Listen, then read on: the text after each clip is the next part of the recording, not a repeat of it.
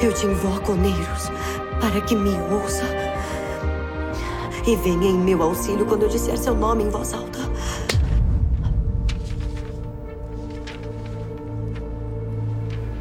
Morpheus? O que isso significa? É, é o nome do deus dos sonhos.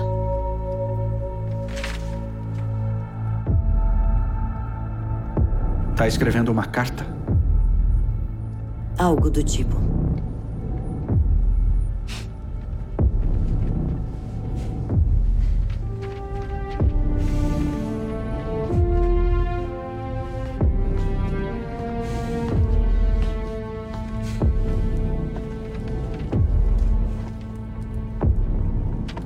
Você é minha. Por lei. O Deus dos sonhos não pode te salvar.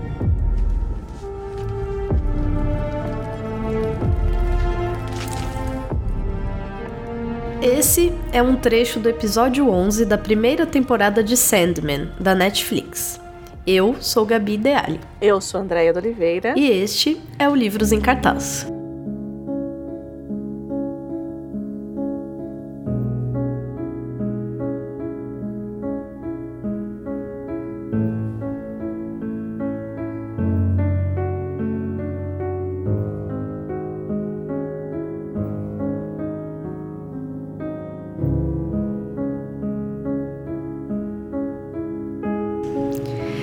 Atenção, né? Porque.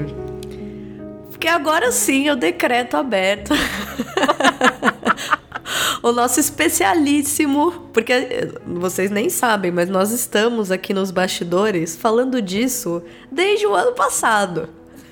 Porque nós vamos começar o nosso especial gótico. Que assim, decretamos que é o mês gótico, mas no fundo não é, porque vão ser quatro quatro ou cinco, né, Andréia? São quatro episódios. Isso, são quatro, são quatro. Quatro episódios que em teoria daria um mês, mas vai dar um pouco mais de tempo aí. E nós, desde que fizemos a nossa pauta, os nossos temas desse ano, que para quem não sabe a gente faz todo fim do ano, uhum. a gente já falou, vamos, vamos colocar tal obra, tal obra. Daqui a pouco, a hora que a gente viu, a gente falou, meu Deus, vamos fazer um especial gótico? Vamos fazer um especial gótico. E aí selecionamos essas obras que vamos aqui sorrateiramente começar, porque em teoria não era para começar nesse episódio, era para começarmos no próximo. Mas as pessoas não se aguentam, né? Que aqui. pra que a gente se aguenta? Não precisa se aguentar. Então a gente começou antes o nosso especial gótico e vocês lidem com isso. E pior, lidem com a pessoa falando sobre Sandman de novo. Exato. Porque é isso, entendeu? É sobre. Porque. Porque o que acontece? A gente não ia falar sobre Sandman, na verdade. Mas a vida Mas... nos obrigou. A, vi é, a vida. A vida, essa, essa caixinha, caixinha, de surpresa. surpresa. que ninguém vai entender a piada, mas não precisa. Se você entendeu, nos diga. É isso. Queremos saber, então, né? A vida fez o quê? A vida fez com que eu e Valdir participássemos de um programa sobre Sandman. Só que o que, que aconteceu? O programa saiu antes do episódio especial que era o 11 episódio. E eu fiquei com aquilo na cabeça. Eu falei: a gente precisa falar de Calliope, a gente precisa falar de Sonho de Mil Gatos. Falou: bom, a gente pode então começar a introduzir esse mês do gótico por essa obra, que é uma obra que uhum. todo mundo sabe que é querida pela pessoa aqui que vos fala, que é querida pela casa, que é um autor querido pela casa. assim. Sim. Mas que tem um propósito esse programa. Esse programa ele tem um propósito. Qual que é? Aqui a gente não dá ponto sem nó. Dona Gabi Deali não leu Sandman. Dona Gabi Deali não assistiu a série. Ela me fez uma armadilha e eu caí. caí, caí mesmo. Não, e assisti o 11 primeiro episódio falando, meu Deus, sem entender assim, porque ele surge e aí ela, ela. Nós já vamos entrar nesses detalhes, mas o que eu quero dizer é que ela fala assim: Oneiros, eu. Oneiros? Eu pensando, ué, ué. não era o sonho?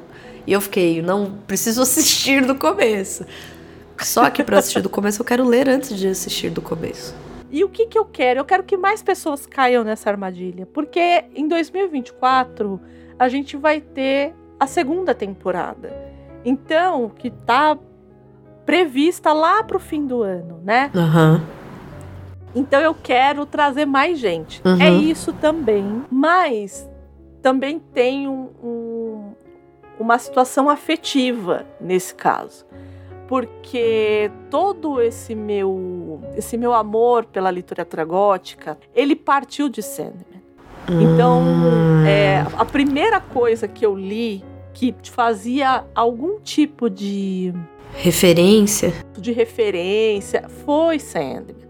Né? Por mais que eu li, que eu já lesse o, Hell, é, o Hellblazer, que é o John Constantine, ele tinha, mas não era nesse lugar do, do gótico, né? É, era, era mais, era uma coisa mais urbana, como é o Sandman também, é uma fantasia urbana, é uma fantasia que a gente chama de uma low fantasy, né? Que é uma fantasia mais light, que você tá num, é, num, num mundo comum, mas que acontecem algumas coisas dentro. de- Não é a Terra-média, né? Por mais que a gente tenha o sonhar lá, não é a Terra-média. A gente ainda tem o nosso mundo mais ou menos do jeito que a gente entende como mundo, né? Então, mas é fantasia. Aham, aham. E foi a- foi a minha porta de entrada para a literatura gótica. E então é matar dois coelhos com uma cajadada só, ou como diria um, um presidente, é matar dois coelhos com uma caixa d'água só. Né? É isso. é isso. Então a gente começa a partir de hoje é, falar um pouquinho sobre literatura gótica. A gente vai fazer alguns recortes dessa literatura gótica, de tanto de épocas quanto de lugares, quanto de temas. É, porque eu confesso que eu, eu sempre tive a impressão, diferente da Andrea, eu não tinha. Eu já tinha entrado em contato com alguns clássicos, vamos dizer assim, né? Eu já tinha lido Edgar Allan Poe, sei lá. E. Mas eu não tinha esse conhecimento sobre o gótico. E, e eu acho que as pessoas, é, como eu, é, podem confundir o gótico, né? Como, como é um. Eu acho que é um gênero que se mescla muito em várias outras áreas. A gente tem bandas, inclusive antes de gravar, a gente estava falando que eu me aventurei por um podcast que recomendo muito. Que inclusive foi a Andrea que me recomendou. é, que se chama Discoteca Básica. E aí É ótimo, estava. gente, é é ótimo. maravilhoso. Cada episódio é de um álbum e eles des- destrincham aquele álbum, a história da banda, como foi pra, pra enfim, gravar, toda a história do álbum. E aí estava eu ouvindo o, o, o clássico do Iron Maiden, que é o The Number of the Beast. E fiquei, aí entrei e falei, gente, olha o destino. Eu aqui lendo literatura gótica e caio na banda que tem a literatura gótica como um grande referencial de, né, para as letras, para a estética da banda, para os álbuns, para tudo. Então é, eu acho que é um gênero que se difundiu muito em toda a cultura de modo geral. As pessoas se, se vestem dizendo que são góticas, né? E aí, quando, quando a gente decidiu fazer o especial, eu pensei, tá, tá ótimo, porque conhecendo a Andrea, eu já sabia que a gente ia fazer justamente essa, esse mergulho para entender, afinal, o que é o gótico, o que é esse gênero, do que, que se trata essa literatura, de onde ela vem, para onde ela vai, o que pretende, o que come, onde vive o gótico, né? É, então, para mim, particularmente agora que, que me, aven me aventurando em fazer esse especial, tem se tornado mais claro. Mas como a gente tem muito, acho que vai ser um bom, um bom começo, Andréia. Né? Eu Eu acho. também acho.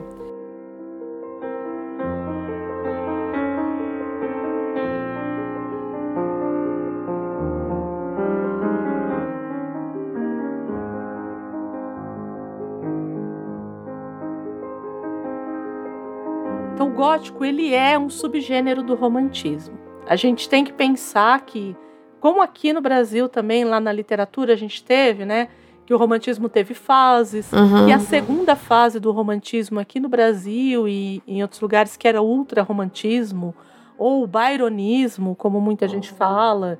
O gótico ele surge nessa segunda fase. É, o romantismo em si, é, eu sempre vou dar um exemplo, é um exemplo que talvez a Gabi não goste, Nossa. mas era um exemplo que eu dava em sala de aula.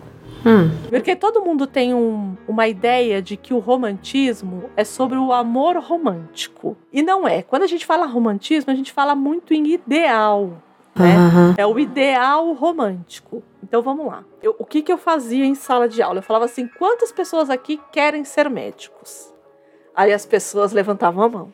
Uhum. Aí eu falava: por que, que você quer ser médico? Aí a pessoa: ah, porque eu quero salvar vidas, porque eu quero. Tá, Aham. Tá, segura, segura essa sua- esse seu desejo aí. Aí eu falava assim: todo mundo aqui já foi no médico? Aí todo, todo mundo ria. Eu falava assim: o médico que você foi, ele bate com essa descrição aí que você tá fazendo? Aí, aí a pessoa falava: não. Aí eu falava assim: Eu, então, eu tô quieta, olha só. você acabou de romantizar O a médico, profissão a profissão médico. médica. Uhum. Né? Então o romantismo ele é nesse lugar. Ele é o lugar de você tornar o ideal, né? Você olhar para o ideal. Olha, me corrija, vou te fazer uma pergunta, se eu é, tô curiosa, assim, porque eu sempre, como leitora, tive a impressão de que o romantismo, quando eu tive contato, principalmente na época da escola, de que eles já eram meio melancólicos, né? Sim, sim. Eu sei que, por exemplo, na pintura, o romantismo, ele tem um- uma Um questão lado mais social, né? Assim. é, e ou, ou muito social, ou um contato, assim, com essa grandiosidade, por exemplo, da natureza. Uhum, uhum. Tem, inclusive, p- pintores ingleses que têm a coisa da, da pintura romântica por excelência, que é aquele. Ele. É o Turner, não. o Turner, exatamente. Uhum, o William Turner, né? Uhum. que faz aquela. pan- como se fosse uma, uma foto panorâmica de alguém, de um homem, numa montanha. Depois procurem aí. William Turner. Ele tá de costas pra gente que tá visualizando a imagem e ele olha a, a paisagem da montanha que na verdade tá completamente tomada por uma névoa, né? Por um e, e você tem essa impressão da natureza um pouco selvagem, um pouco misteriosa, mas também grandiosa, meio melancólica, assim. Dá uma impressão de tristeza, de. Eh, Não sei se tristeza é a palavra, né? Mas você tem. Pra mim, dava essa impressão de. Do romantismo ter um pouco uma melancolia. A gente tem que lembrar que nesse período, é, e você vai saber mais que eu, a gente tem muito aquela teoria dos humores. Sabe? Aham, claro. a gente pega por aí esses esses românticos, eles eram do fígado, né? É aquela coisa- Biliat, bili, É, biliáticos. tem essa coisa. E no caso da natureza, você está muito certa. Por quê? Porque a gente tem que lembrar também que tem aquele início de revolução industrial. Tanto que se fala muito dos jardins ingleses, que são os jardins românticos ingleses desse período. Porque na França a gente vai ter Versailles. Lembra de Versailles? Aham. aquele jardim milimetricamente pensado, que não pode Quadradinho, né? quadradinho, que é o que a gente pensando? É o homem domando a natureza. Os jardins ingleses vai ter muito essa coisa da natureza pela natureza, Aham. desse revolto da natureza. Os góticos, eles entram nesse lugar do a natureza é bela, ela, ela fascina, mas ela também é obscura, ela é Misteriosa. ela é misteriosa, né? Então, assim, quando é, isso aqui pra gente não é muito comum, mas quando a gente vai pro interior e, e tá escuro, é um breu. E a coisa da natureza, que parece transcender da natureza, natureza, eu digo, a natureza, as árvores, a, o jardim, sei lá, o, o rio, mas também a natureza humana, né? Sim, sim. No próximo livro que a gente vai analisar, que a gente vai deixar vocês aí com gosto, não vamos falar qual que é, Não, vamos criar um suspense. mas ele entra muito nessa chave é, do- também acho. da é, Ele é exatamente essa do chave. lugar, exato, do lugar e da natureza humana que vive naquele lugar, Sim. né? Então, é exatamente isso. É, às vezes é ser um espelho, às vezes por contraste, né? Então, às vezes é esse lugar extremamente, extremamente temerário e a pessoa é muito, muito fina, muito é, suscetível, enfim. Então tem isso, tem essa, tem esses dois humores aí. O gótico ele entra exatamente nesse lugar, né? Entendi. tanto é, desse, desse obscuro da natureza e da natureza humana. Então ele entra aí. Por isso que a gente vai ter muitas personagens no gótico que tem que são anti-heróis. A gente vai começar aqui a, a ver os anti-heróis. Que não é esse herói clássico que a gente Não. pensa do.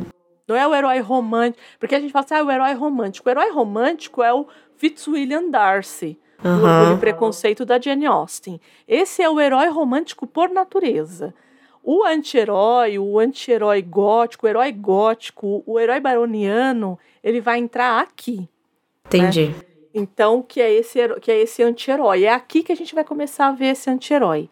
E aí, como que a gente divide, né? Essa, é porque é, eu acho que eu, eu não sei se já- a gente já falou disso aqui. Eu não gosto muito do termo desenvolvimento, evolução, Aham. né? Porque É incômodo, né? pressupõe, é, para mim é incômodo. Pressupõe que antes era as coisas elas eram ruins e menos pensadas e tudo mais, e depois elas ficaram muito melhores. Mas de forma didática, só para a gente entender qual que é o grande marco da literatura gótica, o grande marco da literatura, da literatura gótica é o Frankenstein de Mary Shelley.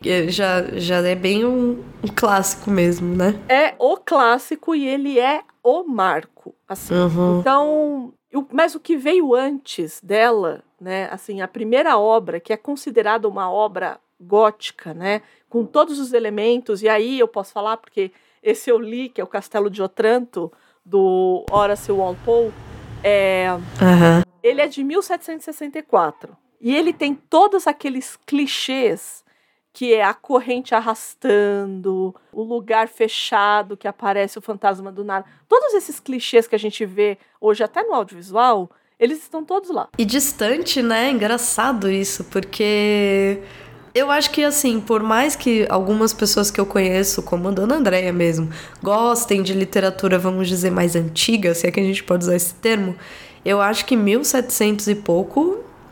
Assim, a maior parte do que as pessoas leem ainda hoje, eu acho que tem, por exemplo, vai, século XIX, 1800 e pouquinho, vai, porque. Até porque eu acho que muda a própria gramática, tem algumas diferenças, não que não possa, né? Tanto que a gente lê os clássicos gregos, imagina.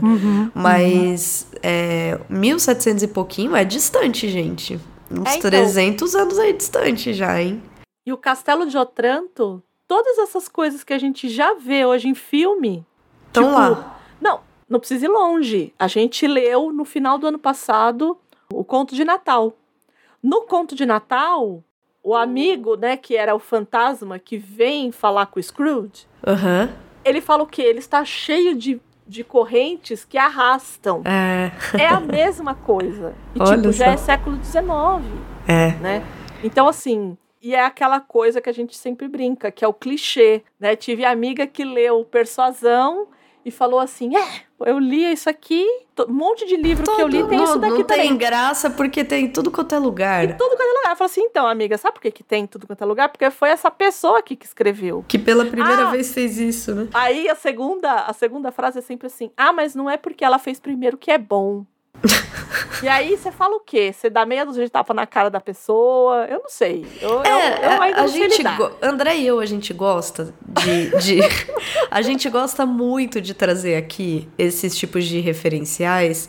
Por quê? Não porque é legal ou não é legal. Mas eu acho que o que nos. pelo menos o que me encanta muitas vezes quando eu entro em contato com uma dessas obras é justamente parece que vem um filme na sua cabeça de várias outras coisas que você já assistiu na sua vida. É isso. E que você fala, meu Deus, estava tudo aqui, né? Só tão reinventando a roda. É, isso aqui as pessoas esmiuçaram e, e de uma forma às vezes tão inteligente, tão Uhum, ah, bonita de, de, de ressignificar essas referências que se perpetuam. Então eu acho que o interessante é isso. Eu não, eu não sei. Eu não sei como é para as pessoas, mas eu lembro a primeira vez eu era ainda menina, adolescente, assim, quando eu fui. Não lembro qual era a peça, mas eu fui numa peça. Gente, eu vou falar isso aqui. Minha mãe era uma. Minha mãe. Senta que Senta que lá vem a história. Vou ser resumida, mas a minha mãe é uma pessoa dessas que nos ela, ela, ela fez na época da escola dela, as pessoas não faziam inglês como hoje fazem, Era elas faziam francês, francês, exatamente. Então minha mãe tinha uma paixão pelo francês que ela fez da escola e que ela sonhava em fazer mais velha, fazer certinho, assim, estudar o francês. Então eu fui uma criança que minha mãe ficava, nossa, a França, nananã. Aí daqui a pouco tocava alguma coisa na TV, ela falava, aí, ó, esse é o hino francês, nananana. Aí eu lembro que eu fui pra, com a escola assistir uma peça. Não lembro quantos anos eu tinha, mas eu era adolescente, assim. E eu lembro que na peça, a personagem cantava o hino francês. Uhum. Só que era numa, num contexto que ela estava sendo presa, então ela, ela cantarolava. Sabe quando você tá cantarolando? E eu falava, nossa, ela tá cantarolando o hino da França, ela tá fazendo isso porque o hino é um hino de revolução, né? E eu entendi a sacada. Sabe quando você fala, ah, ele tá colocando isso aqui aqui porque ele tá fazendo uma referência a esse ato revolucionário, né?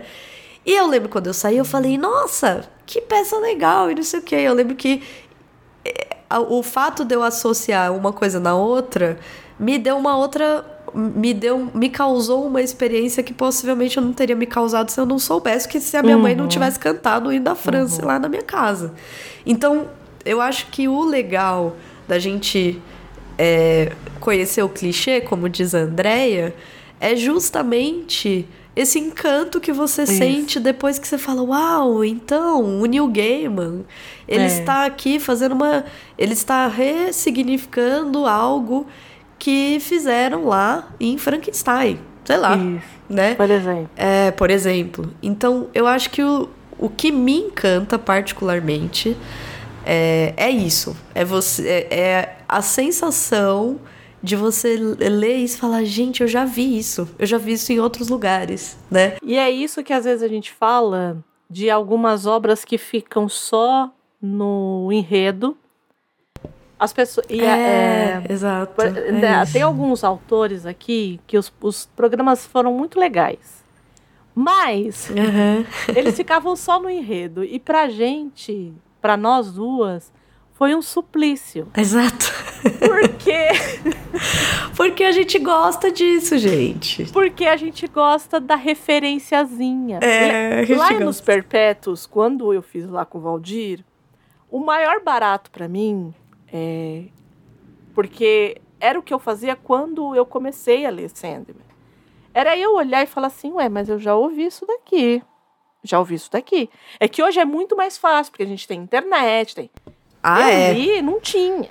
Digita Então- lá no Google e descobre a referência. É, Aham. Não tinha, né?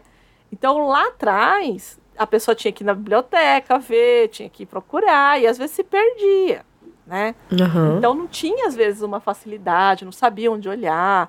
E tipo, sei lá, 14, 15 anos, sei lá. Não, acho que aqui eu já tinha 16 anos. Então. Uma 16, jovenzita. 17 anos. É, então. Então, assim, não. Não tinha, mas não, não era. É muito difícil. Eu acho que é muito difícil a gente explicar como era antes da internet. As pesquisas e É. as coisas. E principalmente porque, assim, os nossos. Principalmente para quem morava mais para a periferia, que tinha Ainda menos, né? é era muito menor o, o, o, a, a, biblioteca era muito menor. Por exemplo, tudo que eu precisava, às vezes, pesquisar para o colégio, eu estudava no Tatuapé. Eu tinha que ir até a Mário de Andrade para fazer. Uau. Então, é, eu saía do colégio, em... é, eu saía do colégio e ia para Igabaú. De, de policial chegar para mim e falar assim: Ô, sua palhaça, nesse nível. Nossa. Sua palhaça, coloca a, bolsa, a mochila para frente. Porque eu era uma menina de 14 anos, sei lá. Uhum. tava andando com a mochila nas costas como se eu pudesse fazer isso. tipo, no, no, centro de São Paulo, né? E eu tô Sim. falando de 96. Assim, 92, É, mas, mas de fato 3. faz muita diferença a pesquisa hoje em dia do que é, dos anos então. 90, né? Eu cheguei é a fazer as, uh, os trabalhos da escola com o Barça ainda. Fui. Então, então, que não era aquela qualidade maravilhosa. Não né? era incrível, né? E é pra incrível. gente era o supra-sumo, assim. É, e não era. Hoje a gente olhando, não era. Assim. Não. É, é muito complexa, né? Essa, era essa bem coisa. verbete mesmo. Era né? bem verbete, era bem verbete. Mas assim, de fato, eu, pelo menos, é, eu vivo falando para Andréia que a minha experiência com leitura é uma experiência muito viva, né? Quando eu paro para comparar anos atrás com a minha uh, hoje, vamos dizer assim, é, muda muito para mim, né? Uhum. Eu, eu anos atrás eu era outra pessoa com como eu pensava nas coisas que eu lia.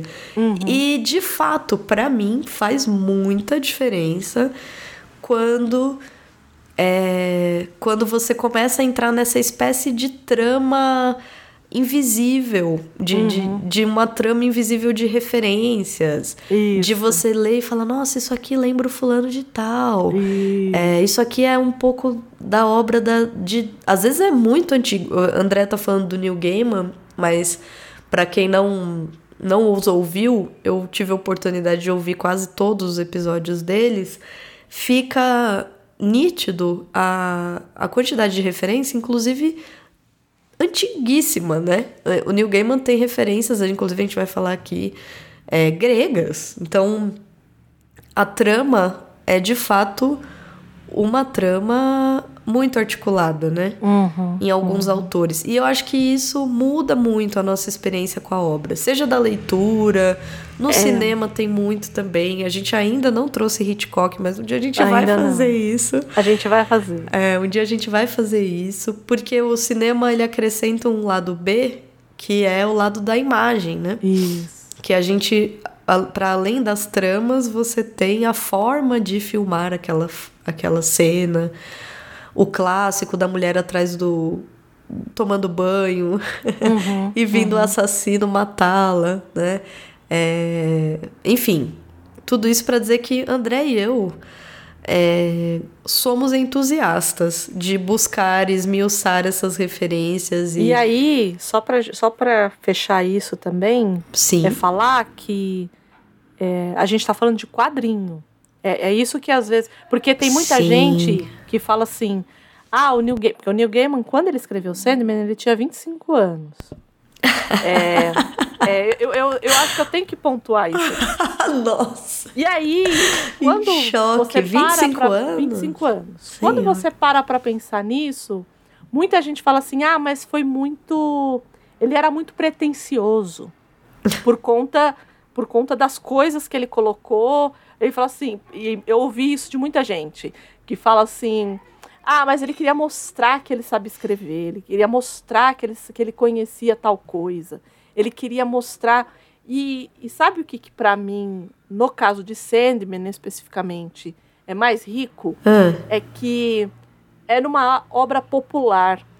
Porque a gente tem um monte de autor popular, inclusive autores que já passaram por aqui. Uhum. eu não falo nem por tortura qual é o autor que eu tô falando, é, que nos deu muito trabalho para fazer esse programa, inclusive, porque ele só fica no enredo. E deu trabalho para as duas, né? Para as duas, porque o livro era bom, mas era só enredo, não Isso, tinha nada para falar. É. O, o, programa, ele era raso, porque não tinha nada para falar. É, a gente então, não sentiu, assim, empolgação nenhuma de fazer, nenhuma, foi exato. bem difícil, assim. Foi difícil. Então, assim, e, e é um autor muito popular, e que é um autor pop. Não é que é só que ele é popular, ele é pop. Isso, é. E, uhum. o, e o Gaiman, com o Sandman, ele também é pop.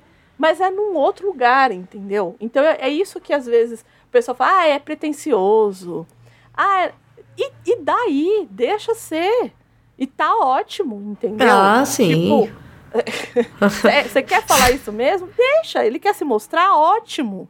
Porque pelo menos ele tá mostrando, tem um monte de gente que tá gostando e que tá aprendendo, é, é, que tá indo atrás. Até, desde quando a gente tá falando de Sandman? Aham, aham. Enfim, sou uma defensora mesmo. Toda vez que alguém fala, eu fico muito brava. Porque eu acho que, é, ah, foi pretencioso, ah, ele queria se mostrar, ah, pode até ser.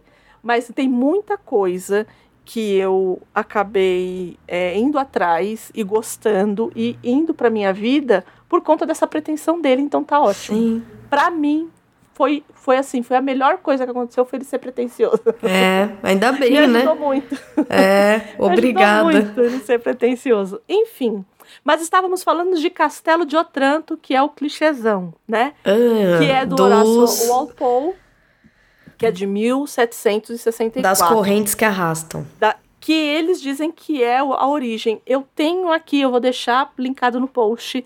Eu tenho um. Na época que eu escrevia para o Portal Refil, eu tenho uma resenha desse livro para o Portal Ah, Refil. que legal. Então eu vou deixar aqui o, o link para vocês é, irem lá e ler. Bom, aí temos lá em 1794, que também é lá atrás, né? Lá para 1794, ali já é 30 anos ali na frente, nós temos o misté- os Mistérios de Udolfo, da Anne Radcliffe. E aqui a gente faz uma pausa. Ah, Anne Radcliffe, uma autora é, mulher, uma autora, né? uhum. Fazendo gótico, né? É, e é ela que vai trazer esse herói byroniano. É ela que vai colocar esse herói que a gente acabou de falar, que é esse herói que vem e destrói, destrói com tudo. Né? A gente vai falar um pouquinho mais dele em outras, é, em outras obras, mas ele é, um, ele, é, ele é uma das características que existem nesse tipo de literatura. Né? E aí, lá em 1817, um pouquinho mais para cá, já século XIX, vem o, o A.T. Hoffman com o Homem da Areia, né? Que é o Der Sandman. Não à toa. Não à toa é o, é o Homem da Areia, né? Então, é, esse daqui é o que a gente mais ou menos chama ali, né? São os precursores da literatura gótica. Quando vem o, Mar quando vem o Frankenstein, para além do terror, né?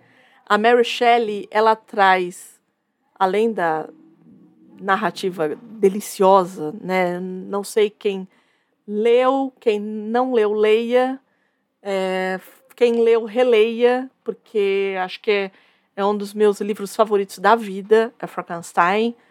É, e o Frankenstein, ele tem o, o Victor, né? O Victor Frankenstein, ele tem essa coisa que a gente falou lá em cima desse terror secreto, que ele é esse gênio criativo, mas que ele tem um horror, esse horror secreto dentro dele, que vai extrapolar todas as leis naturais. O Victor Frankenstein, ele é esse herói que porque o Frankenstein, gente, é o é o cara que cria o monstro. O monstro não é o Frankenstein. não sei se todo mundo sabe, acho que sim, mas só para a gente contextualizar. o Victor Frankenstein é o cientista que dá vida ao monstro, né? É, que a gente acaba por, é, por a, colocando também o nome de Frankenstein no monstro, mas o Victor Frankenstein é um cientista e ele extrapola essas leis éticas, essas leis naturais. Então, é por isso também que ele está nesse lugar do romântico, do horror gótico, né? Que é essa coisa do, da natureza, até onde eu posso ir, né? Uhum. Então, até onde esse gênio, né? Então, ele. E, de novo, ele vai ser aquele cara é, que é deixado de lado, que é nômade, sabe? Essa, essa mistura, né? Sim. Inclusive do monstro, porque o monstro também. o monstro vai ser essa figura nômade, essa figura que é, extrapola a, a natureza, que não é natural, né? Sim. Então tem tudo isso, né? É, Para além disso, o que as pessoas mais falam, que o que a Shelley mais colocou para o gênero, né, é, são essas, de novo, a gente vai de novo, as ameaças. Então a gente vai ter muita ameaça em Frankenstein, né, o tempo inteiro. Né, e quem já leu alguma outra coisa gótica entende que a gente tem um, um senso de ameaça o tempo inteiro. Né? O tempo inteiro a gente tem aquele aquela coisa do tá tudo indo aqui, mas alguma coisa vai acontecer. Uhum. Alguma coisa esquisita vai acontecer. Tá vindo, né? tá aí, Tá né? vindo e tal. E aí o que ela coloca são essas preocupações românticas do período, né? Que é esse indivíduo que é alienado do mundo moderno. Ele é alienado em si mesmado, em si. Né? Então ele não Sim, tá olhando em si mesmado de em si mesmo, né? de em si, é, ele é em si mesmado, né? É, ele, ele é, como é que eu vou dizer? Ele é o sujeito problemático do Luca, né? É, é, Sim. é, né? Ele é de fato o sujeito problemático, né? Eu não sei se a gente já falou aqui, é, acho que sim, mas é, o, o, o herói gótico, ele é por excelência o sujeito problemático, que é aquele sujeito que é uma. Isso não sou eu que estou falando, tá, gente? É um termo que é usado pelo Luca, o Lucat, ou enfim, whatever. A gente nunca sabe como é Nunca que fala o nome dele. sabemos. O grande mistério desse podcast Grande é. mistério. É, lá no, da teoria do romance, ele diz que esse herói problemático, é, né, que esse o sujeito, indivíduo problemático, ele é aquele que não está em consonância com o mundo dele. Né? Então a gente Uhum. vai ver isso a partir do romance. O romance, que é esse que é esse objeto, né? O romance que eu digo, o romance livro, que é esse objeto que você vai ler sozinho na sua casa, em si mesmado, né? Você não vai mais ler para todas as pessoas como eram os aedos na Uhum. época da Grécia, Como né? era Homero. Uhum. Você não vai fazer isso, você vai ler com você. Solitária. E por isso que a gente coloca o Frankenstein, né? Por isso que didaticamente se divide Frankenstein aí como a pedra fundamental. E eu acho que o Frankenstein também tem essa coisa, além da, da decarrocada dele, né? Da, vi- da, da virtude pro, pro vício, né? Uhum. É, para além disso, eu acho que você coloca, e aí por conta de todo o background da Mary Shelley, você coloca também o teor filosófico de Ah, tudo sim. isso, né? Frankenstein tem muito, né? Que é a ética, que é, é, até onde você pode ir, é, que é a religião, né? Então, eu vou brincar de Deus, Fora temas quase políticos de aceitação, né? Por isso que depois, mais pra frente, a gente vai conversar a respeito do Asimov, que a gente fala lá no Eu Robô, que é o complexo de Frankenstein. Eu vou Uhum. criar alguma coisa, um ser que depois vai se voltar contra mim. Sim. São muitos temas, né? Então, por isso que Frankenstein acaba sendo esse grande marco na literatura gótica.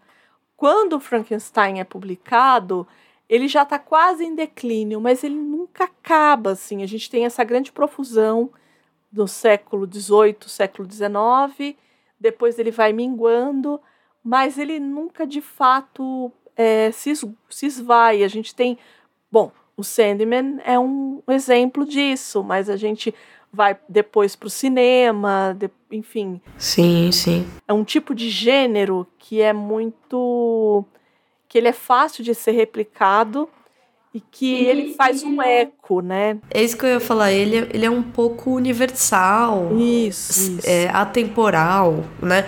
É, são questões que estão com a gente desde o século XVIII Uhum. e que possivelmente estarão com a gente nos próximos séculos. Então, Isso. é, talvez por isso mesmo ele é tão adaptável como a Andrea tá falando, eu acho, né? E aí, assim, se a gente for pensar em características desse gênero específico, é, a gente vai ver, por exemplo, os ambientes são lúgubre- lúgubres, como a gente falou, né? Então, castelo em ruína, floresta sombria, torre misteriosa, locais remotos e selvagens. Bem tranquilo, só coisas Então, tranquilas. Só coisa legal, entendeu? Né? Os personagens. Tiranos, a virgem aflita, as mulheres loucas, isso tem muito.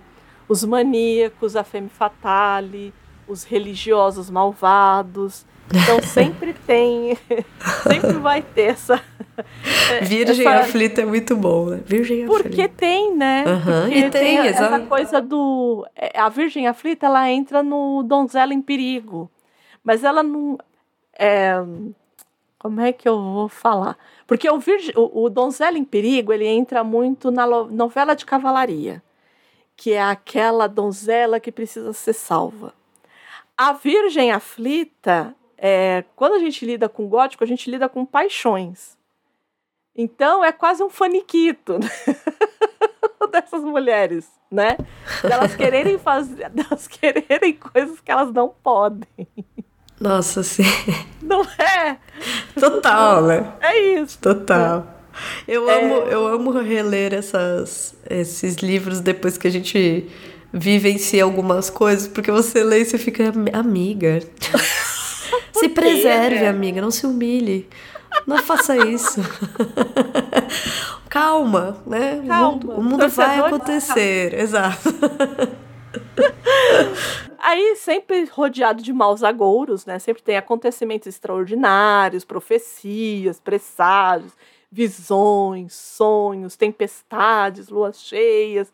é, e aí eu diria, sei lá, é, corvos, é, corujas, que são colocadas nesse lugar, porque são animais noturnos, né? Então, morcegos. é, então, sempre também são ali, tem essa, essa coisa do mau agouro, né? Aham. É, o sobrenatural, of course, né? Então Claro. tem lá o fantasma, o monstro, os acontecimentos inexplicáveis, os vampiros, os lobisomens, enfim. E essas emoções que extenuam a personagem, né? Então, o terror, a loucura, a angústia mental, Uhum. a fúria, a paixão, a curiosidade, a gritaria. É, Eu os gosto que, que são. Faniquitos é ótimo. Eu gosto que são não só emoções extenuantes, como extremas também. Sim, né? sim, sim. Não, e, e, e- e, pelo menos das leituras que eu já fiz, você fica. Você mantém a atenção o tempo todo alta, Sim. né? Você tá o tempo todo tenso na leitura, né?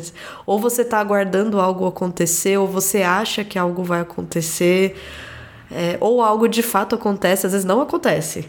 Mas É. você tá esperando que aconteça. Então é, uma, é um tipo de leitura que te deixa no. Joga suas emoções lá para cima e mantém, né? Dá aquela segurada em cima. Isso. Nossa. Isso. Tanto que, é, para alguns, por exemplo, pro Paul, é, porque o Paul, ele, ele era sempre adepto, o Paul é um contista, né? A gente vai Uhum. falar dele mais pra frente, mais pra frente que eu digo em outro programa. Mas o Paul é esse cara que ele, é, que ele, ele fala que pra gente conseguir manter isso, é, a gente tem que ter contos curtos. Tem que ser Aham. histórias curtas. Porque ninguém consegue ficar o tempo inteiro na ponta da cadeira. É, é difícil manter. É difícil. É bem difícil. Vocês vão ver que o próximo, a gente tá aqui mantendo mistério. Nós também Sim. estamos mantendo vocês tensos, vejam bem. Porque somos assim. Porque somos. Isso é natural. Não temos referência, né, André? Não. não Aqui é tem. naturalmente assim. A, o nosso próximo. é, nossa próxima obra Nossa. é. Vai eu ser acho um programa de três horas, eu já tô. Magi, mas por que seria? Jamais. Por que vocês estão falando isso? Ah, eu acho que é um dos poucos que consegue fazer isso, de ma- te Isso. manter tenso. De um jeito que não. Como dizer isso? De, é dif- concordo muito com o Paul, porque senão você tende a cair num. Como dizer? Não te assusta mais, entendeu? Uhum, Se você puxa muito esse fio do terror, chega uma hora que é que nem aquele filme de terror bobão que você vai assistir no cinema que você fica procurando defeito no filme. Que você fala, ah, isso aí nem me assusta, entendeu? ele, ele puxa tanto que ele não te assusta mais. Então. É como aquele elástico que esgarçou, né? É. Ele tensiona é, até aí Porque eu acho que... bem difícil de fato. Assim, de assustar eu já acho difícil. Não é simples assustar. Não, não é. manter, então, eu acho ainda mais difícil. Não, acho isso é pra poucos. É, o que a única coisa que me deixa mais triste nisso tudo é que a pessoa que fez isso, né, desse dessa obra específica, só fez essa obra. Ai, morreu sim. muito jovem. Sim. E, e é um, assim, foi uma uma romancista é, como poucos, assim. Tipo, É isso que eu ia falar, já estamos dando dicas aí, ó. Fica É. aí o bolão pra ver se alguém acerta qual quem vai ser vai, a qual vai ser o próximo? Isso. Mas, mas de fato, é, manter essa. Eu acho que o conto, nesse caso específico, desse tipo de literatura, é funcional mesmo, porque o Poe, nossa, faz como ninguém, mas, sim. né? Mas ele funciona bem para esse tipo de sketches, vamos dizer assim, né? De, de histórias que vão Histórias mais curtas, né? é, e não é um terror piegas, eu acho que é isso que eu Não. queria dizer. Ele não ele não te assusta porque ah, o fantasminha tá chegando. Não, meu Deus.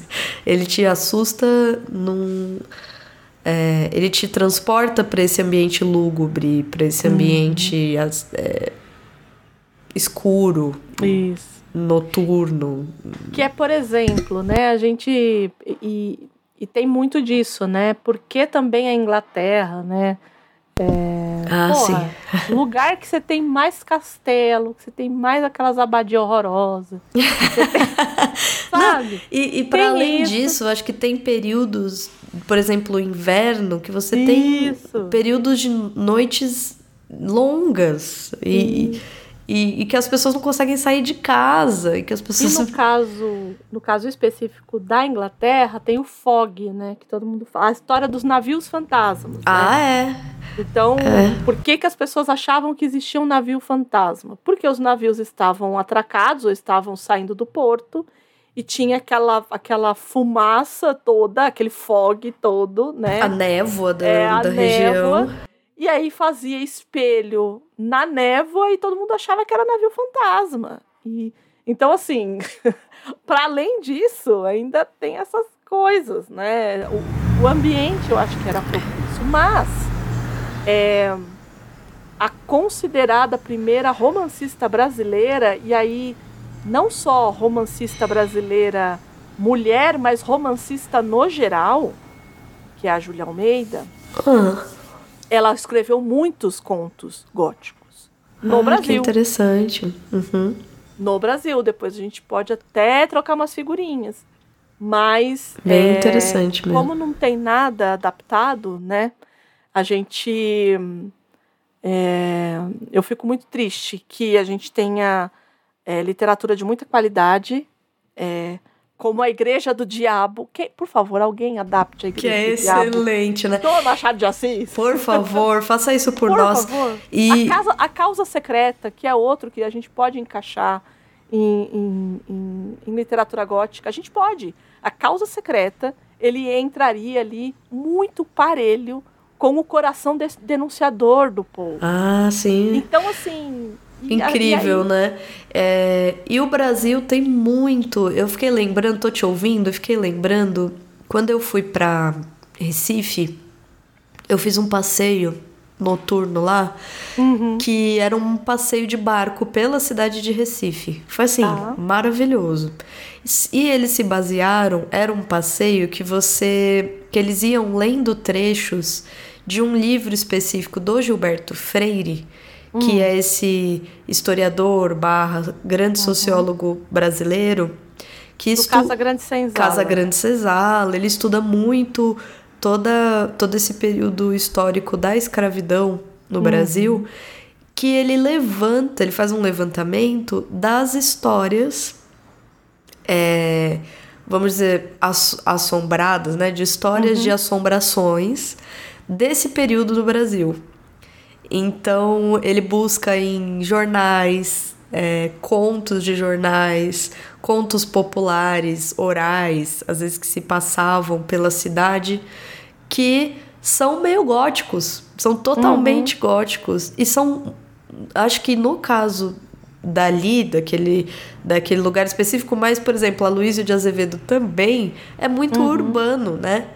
A gente tem uma coisa um, um, pouco urbana, assim, um pouco do tipo do gótico urbano, né? Sim, é, sim. Que se você parar para pensar na Inglaterra, não, é, é, é, o interior, é o castelo, é a é, grande rural, é, igreja. É, tem muita coisa no rural. Aqui, aqui, pelo menos do pouco que eu tive contato, é evidente que eu não, não posso, assim, de, mesmo o livro do Gilberto Freire eu nunca li, entendeu? Mas uhum. ali naquele passeio que a gente fez, a gente ia é, passando ali naquele no rio que corta a cidade e ele ia parando nos locais em que as histórias se passavam. E aí uhum. a pessoa que estava guiando lia os trechos, tinha uma espécie de dramatização, um pouco de dramatização, mas era um pouco para ambientar, né? E era super urbano, super urbano. E eram muitos contos é... não assinados, não é, não é não assinados, né? Mas é é anônimo. Né? Anônimo, né? obrigada. A pessoa escapou a palavra básica, quem nunca, né? Mas eram anônimos, então. Curioso isso, né? Uma, eu acho que é um pouco peculiar, assim. Mesmo o Paul não é tão urbano. Ele não, não, chega a ser esse interior profundo, né? Mas eu acho que ele não é tão urbano, por exemplo. O, o Aloysio Paul... de Azevedo eu acho meio urbano.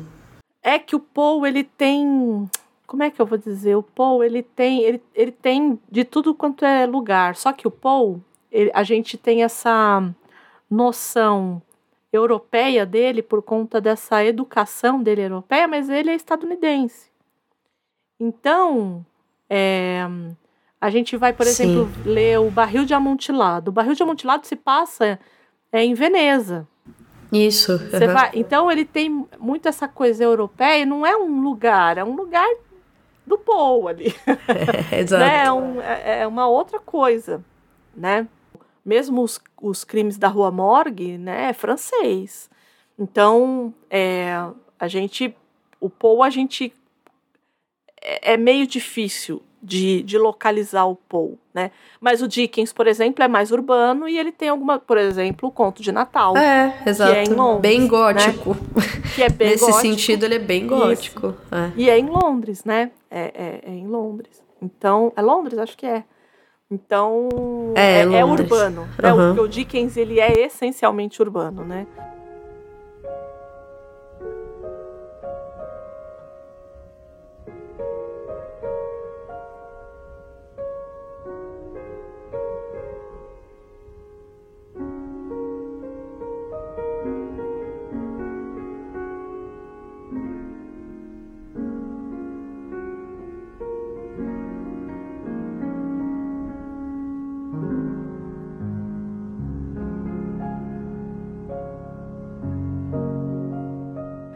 Mas, depois que a gente falou tudo isso do gótico, e Nos se empolgamos. me deixar eu vou falar muito mais, então eu quero primeiro, primeiro de tudo, Dona Gabi Dear. Eita. Nunca tinha lido Sandman. Não. Nunca. Não tinha lido uma página de Sandman. Para quem não lê, não escutou os Perpétuos, não leu Sandman, é, e tá aqui caindo de paraquedas do mesmo jeito que a Gabi. O Sandman foi uma obra de 10 arcos de 75 edições. Entre essas edições tinham o que a gente chama de one shots, que são o quê? São contos, né? Então, eles não necessariamente estão ligados uhum. à história, mas eles expandem o universo. Né? Ah, tá. É, a, a gente teve Prelúdios e Noturnos, que conta desde quando o Sandman foi preso até como ele conseguiu se soltar e, e recuperar o mundo dos sonhos. Uhum. Aí você, a gente vai ter o Casa de Bonecas, que é a reverberação do que aconteceu enquanto ele estava é, preso. E o Terra dos Sonhos, ele vem como uma forma de expandir esse universo. E aí, o que que eles fizeram, né? O que que a Netflix fez? Hum. Ele adaptou o primeiro e o segundo arco, ele adaptou Prelúdios e Noturnos e Casa de Bonecas. Uhum. E depois ele trouxe, no 11 primeiro episódio, ele trouxe duas histórias desse é, desse arco, a gente chama de arco, mas nem precisaria ser. Que são quatro histórias independentes. Ah, tipo uns spin-off, assim. Isso. Ah. Então, quais são as histórias? É Calliope, Um Sonho de Mil Gatos, Sonho de uma Noite de Verão e Fachada. E eles todos estão aí nesse Terra dos Sonhos, é isso? Todos estão em Terra do Sonho. Ah, tá, entendi. Esse ar, que foi publicado de, entre julho e outubro de 1990. São os, as edições 17, 18, 19 e 20. Que a Gabi leu foi. É como se ela tivesse nos anos 90, olha passasse na banca de jornal, olhasse pra capa, falasse assim: olha. Sonho de mil levar. gatos. Vou levar esse aqui, esse número 17 e esse número 18. Foi isso Entendi. que ela fez. Entendeu? É, É eu tive um spin-off sem ter lido o resto. Olha que. Sem ter lido nada. É, É é uma pecadora, né? Falando Não, em não é gótico. não. Não é não. É Não é antes assim do que do que não ter começado ainda, veja bem. Isso. Obrigada. Exatamente. Obrigada. Por que, que a gente foi por aí? Primeiro, porque eu queria falar de Sandman de novo, também. Mas não é só isso. Mas porque, é, de novo, essa porta de entrada eu acho que serviu pra mim. Ah, e eu sim. acho que vai servir pra muita gente. Pra quem quiser se aventurar aí nas, nas aventuras das histórias góticas, né? Pra quem não nunca tinha ouvido falar de Sandman, pra quem não, não ouviu Perpétuos lá que eu fiz lá com o Valdir, tem lá os 10 episódios lindos. A gente fez uma leitura compartilhada da obra inteira. Vão lá, eu morro de saudade de fazer leitura compartilhada. Eu adoro. É, acho que vocês têm que ir lá e ah, vou ler o primeiro arco, vou escutar o primeiro, o primeiro episódio. É pra isso, tá? Dito isso, Ah, Andréia, mas eu quero saber um pouquinho aqui do que me espera, sei lá. Então eu vou só fazer um, um resumo do resumo. o ampassant, porque o ampassant. A gente já, eu já falei muito de Sandman, muito, né? São, 10 pro- são mais de 10 programas, porque tem programa que tem parte 1 e parte 2, então é muita coisa lá. Mas vamos lá. O Sandman, para quem não sabe, ele era uma personagem que foi criada nos anos 30, lá em 1939, e que ela, e ele foi criada pelo Gardner Fox. E na verdade ele não tem nada a ver com o Sandman que a gente vê hoje. Esse Sandman, ele é um herdeiro daquelas revistas pulp. Ele é mais parecido com Sombra do que com o Sandman que a gente viu na série da Netflix. Ele tinha uma máscara de gás, todo mundo já deve ter visto essa imagem. É um sujeito de máscara de gás e de chapéu fedora. É isso, ele era e com uma capa, né? Então ele era esse cara. E o que, que ele tinha de sobrenatural? Nada. Ele só tinha alguns. Uma vez por outra, ele tinha sonhos premonitórios. Então ele começou como essa personagem pulp, lá em 39. Aí ele foi reformulado pelo Jack Kirby pelo John Simon, é, lá nos anos 70. E aí ele virou um super-herói mesmo, mas também não é a mesma coisa que a gente vê no Sandman do Neil Gaiman. Também não é, é completamente diferente. A gente vê um super-herói mesmo, de capa, de Super-herói mesmo. super-herói mesmo, né? Que é um super-herói que tinha dois assistentes, que eram dois pesadelos, que é o Bruto e o Globe.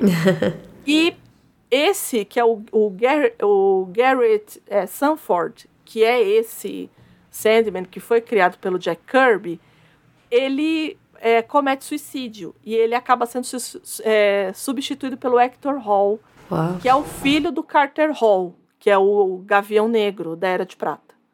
Então, assim, nesse, até os anos 80 ali, até o começo dos anos 80, ele ainda é esse super-herói criado ali pelo Jack Kirby.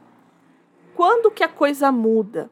Quando é, os- o, o Neil Gaiman ele é convidado a trabalhar para a, a DC Comics para fazer o Orquídea Negra. Ele estava indo muito bem com os Violet Cases lá, no, lá na Inglaterra.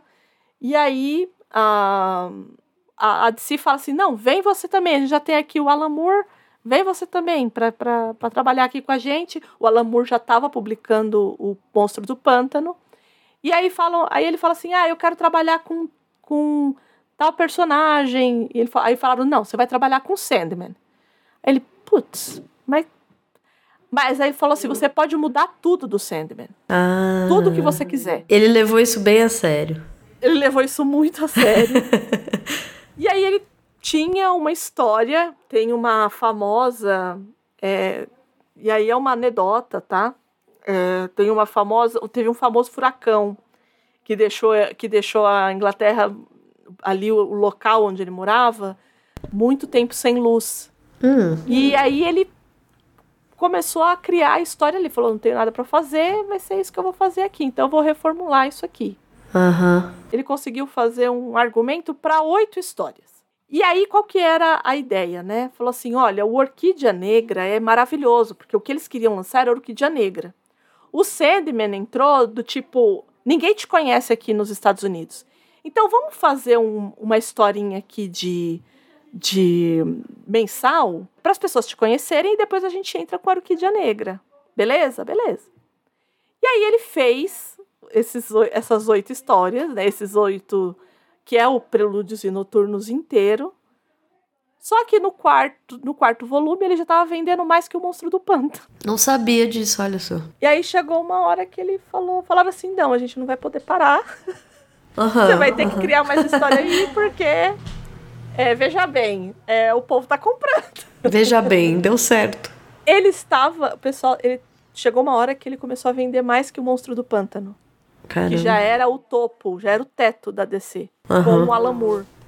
Então, falou, não, então continua aí. E aí foram 75 edições, né? E por que que eu dei todo esse preâmbulo? Pra gente entender um pouquinho, pra quem nunca teve contato com a obra, pra entender também de onde que vem esse cara, né? E aí, agora seria mais ou menos a hora que a gente ia fazer a biografia do Neil Gaiman. Eu me recuso. Exato. Esse seria o momento da biografia. Não vai rolar. recuso. Eu me recuso. Por quê? Porque a gente tem.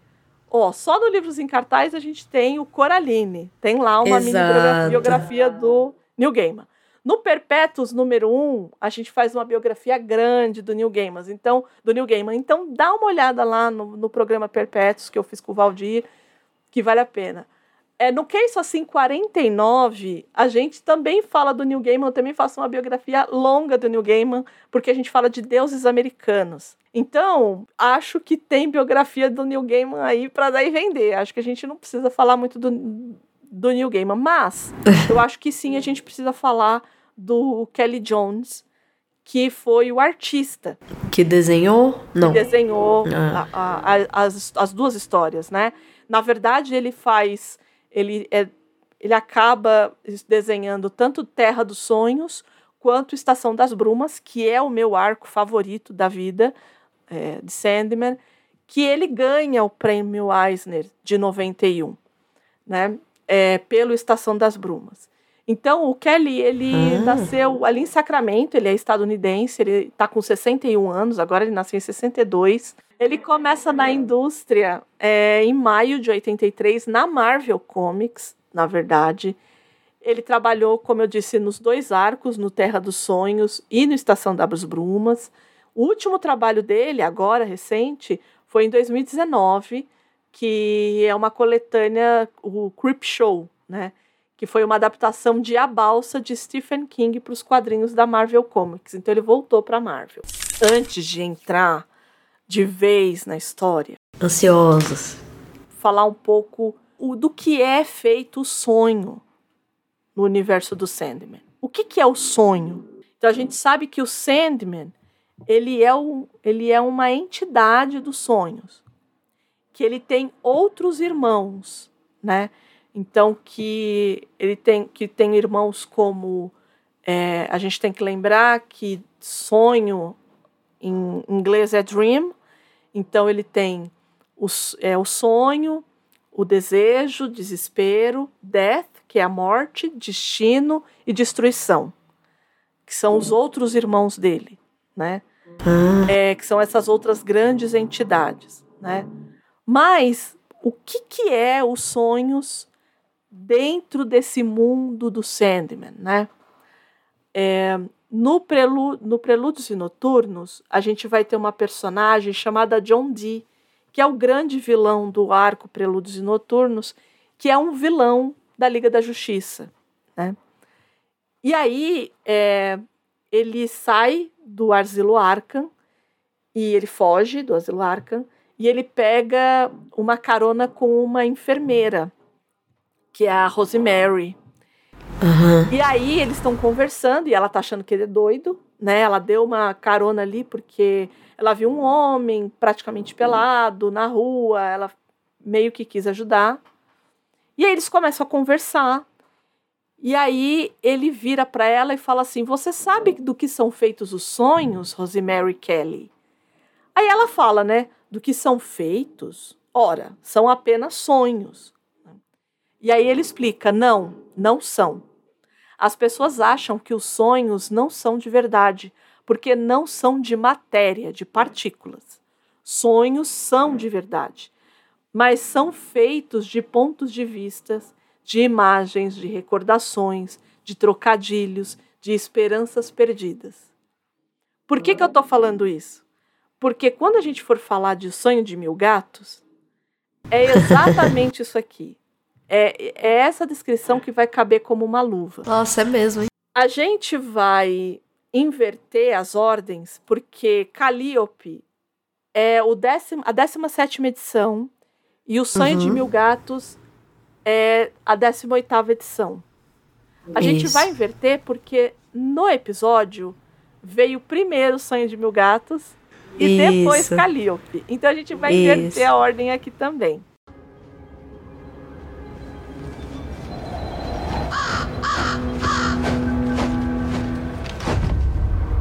Por que que você veio até aqui, gatinha? Até o coração do sonhar. Não tem nada pra você aqui. Eu vim em busca de justiça, de revelação, de sabedoria. Justiça é uma ilusão. E sabedoria também não tem lugar aqui. Mas revelação? Essa é a alçada do sonho. Se o seu coração for forte e você não tiver medo. Eu não tenho medo de nada. Na montanha existe uma caverna. Você vai encontrá-lo lá. Mas o caminho é árduo.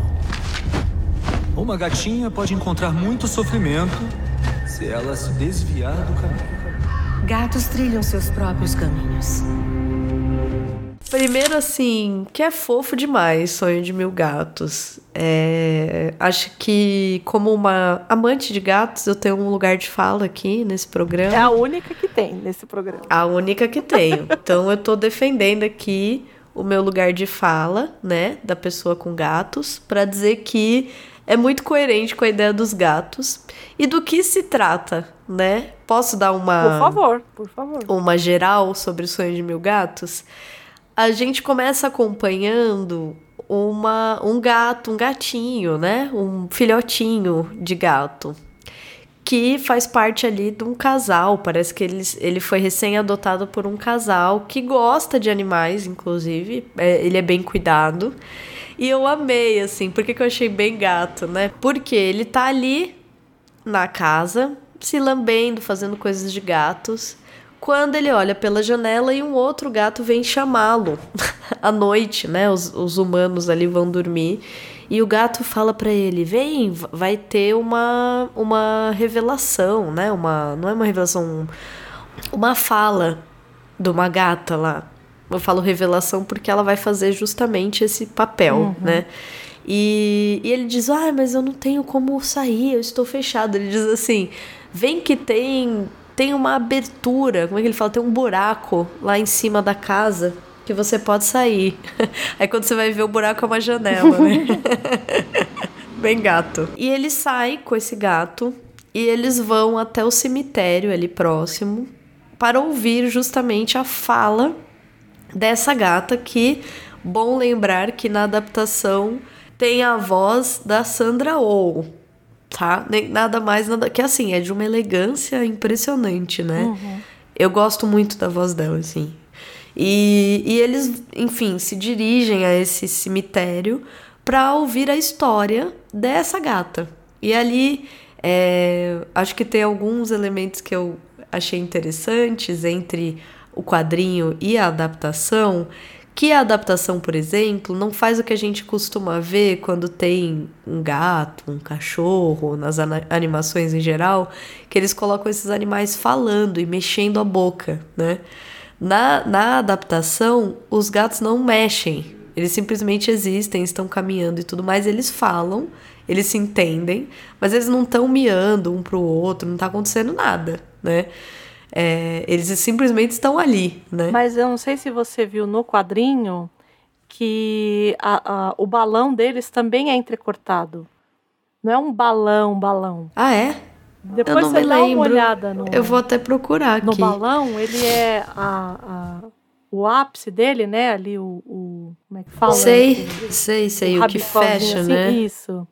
Ele é entrecortadinho assim. Depois você dá uma olhada. E justamente de que não estão falando, né? Isso. Propriamente, assim. Eu não tinha reparado, mas é uma é excelente saída para um quadrinho, né? Uhum, uhum. A, a adaptação eu achei muito interessante fazer isso, porque você não humaniza, você tenta humanizar o menos possível aquele animal, né? Assim, é, eu acho que talvez o que eu mais gostei da, da questão do de retratar gatos é isso, né? Não sei. Aqui falando no lugar de fala, veja bem. e aí eles vão então escutar a descrição dessa gata que vai contar para eles que também, na verdade ela é uma persa, uma gata que que é de raça, uhum. né? Ela, ela, deve ser caríssima. Nunca procurei para comprar, mas eu imagino que um gato persa original, vamos dizer assim. Nem sei se tem esse termo, né? Mas é de pedigree, gato... né? Pelo menos é, cachorro ela era de pedigree, de pedigree né? Exato. Ela era de um gato, um gato de raça isso, mesmo. Isso. Então ela tinha uma vida ali com, com esses dois, esse casal que era dono dela, e ela se apaixona. Eu amo também isso, né? Que ela, ela, eles saem, acho, para viajar e ela ela se apaixona por um gato de rua, Isso. assim, um, um, um, gato super é, apaixonante mesmo, bem envolvente, né? Assim, é. Uma coisa meio, meio, como fala, essa atração fatal, assim, ela sente, foi o grande amor da vida dela. Que é o e Sil, engra... no final das contas, né? É o Sil, exatamente, é isso que eu acho incrível, né? É o cio dela. Então ela tem ali a, a, a ninhada dela, nascem acho que seis filhotes. Uhum. E os donos pegam esses filhotes e descartam. O, o dono em específico, né? O homem fica indignado porque ela é uma gata de raça. E os gatos que ela teve são todos gatinhos mescladinhos. Uhum. Ele pega esses filhotes e descarta num rio. Joga lá dentro de um de um saco, né? Uhum. E descarta como se fosse, enfim, lixo mesmo. E a gata se sente devastada, né? É, muito aviltada, muito desrespeitada, enfim. É, ela se coloca ali como uma mãe mesmo que foi é, cruelmente afastada dos filhos, que os, os filhotes foram é, assassinados, né? Uma coisa assim. Ai, é é, é triste mesmo, né? Dá uma sensação de desolação mesmo. E de né? impotência total, De imagina. impotência, é exato. De, de, da, da coitada não conseguir fazer nada e perder os filhotinhos dela e de uma forma, porque não é que ele doa, não é que ele porque ele poderia doar, uhum. concorda? Ele poderia até um veterinário falar, tá aqui os gatos. Não, ele pega, põe tudo num saco, joga no, no... Não, não, ele põe tudo no saco, ele põe uma pedra no saco. Isso. Pra ter certeza que vai afundar. É, ele quer. Ele, eu acho que é esse elemento que eu acho que a gente ainda vê. Uhum. Em alguns lugares, assim, algumas pessoas ainda têm essa coisa tipo, ah, é gato, entendeu? Uhum. Mata, tá tudo bem. Entendeu? É. é uma, na minha opinião, é uma loucura, tá? Mas enfim, ela descreve todo essa, esse momento ali e o quanto ela fica desolada, assim. Ela, ela fica, por um lado, muito triste, mas por outro, ela fica muito revoltada, uhum. né?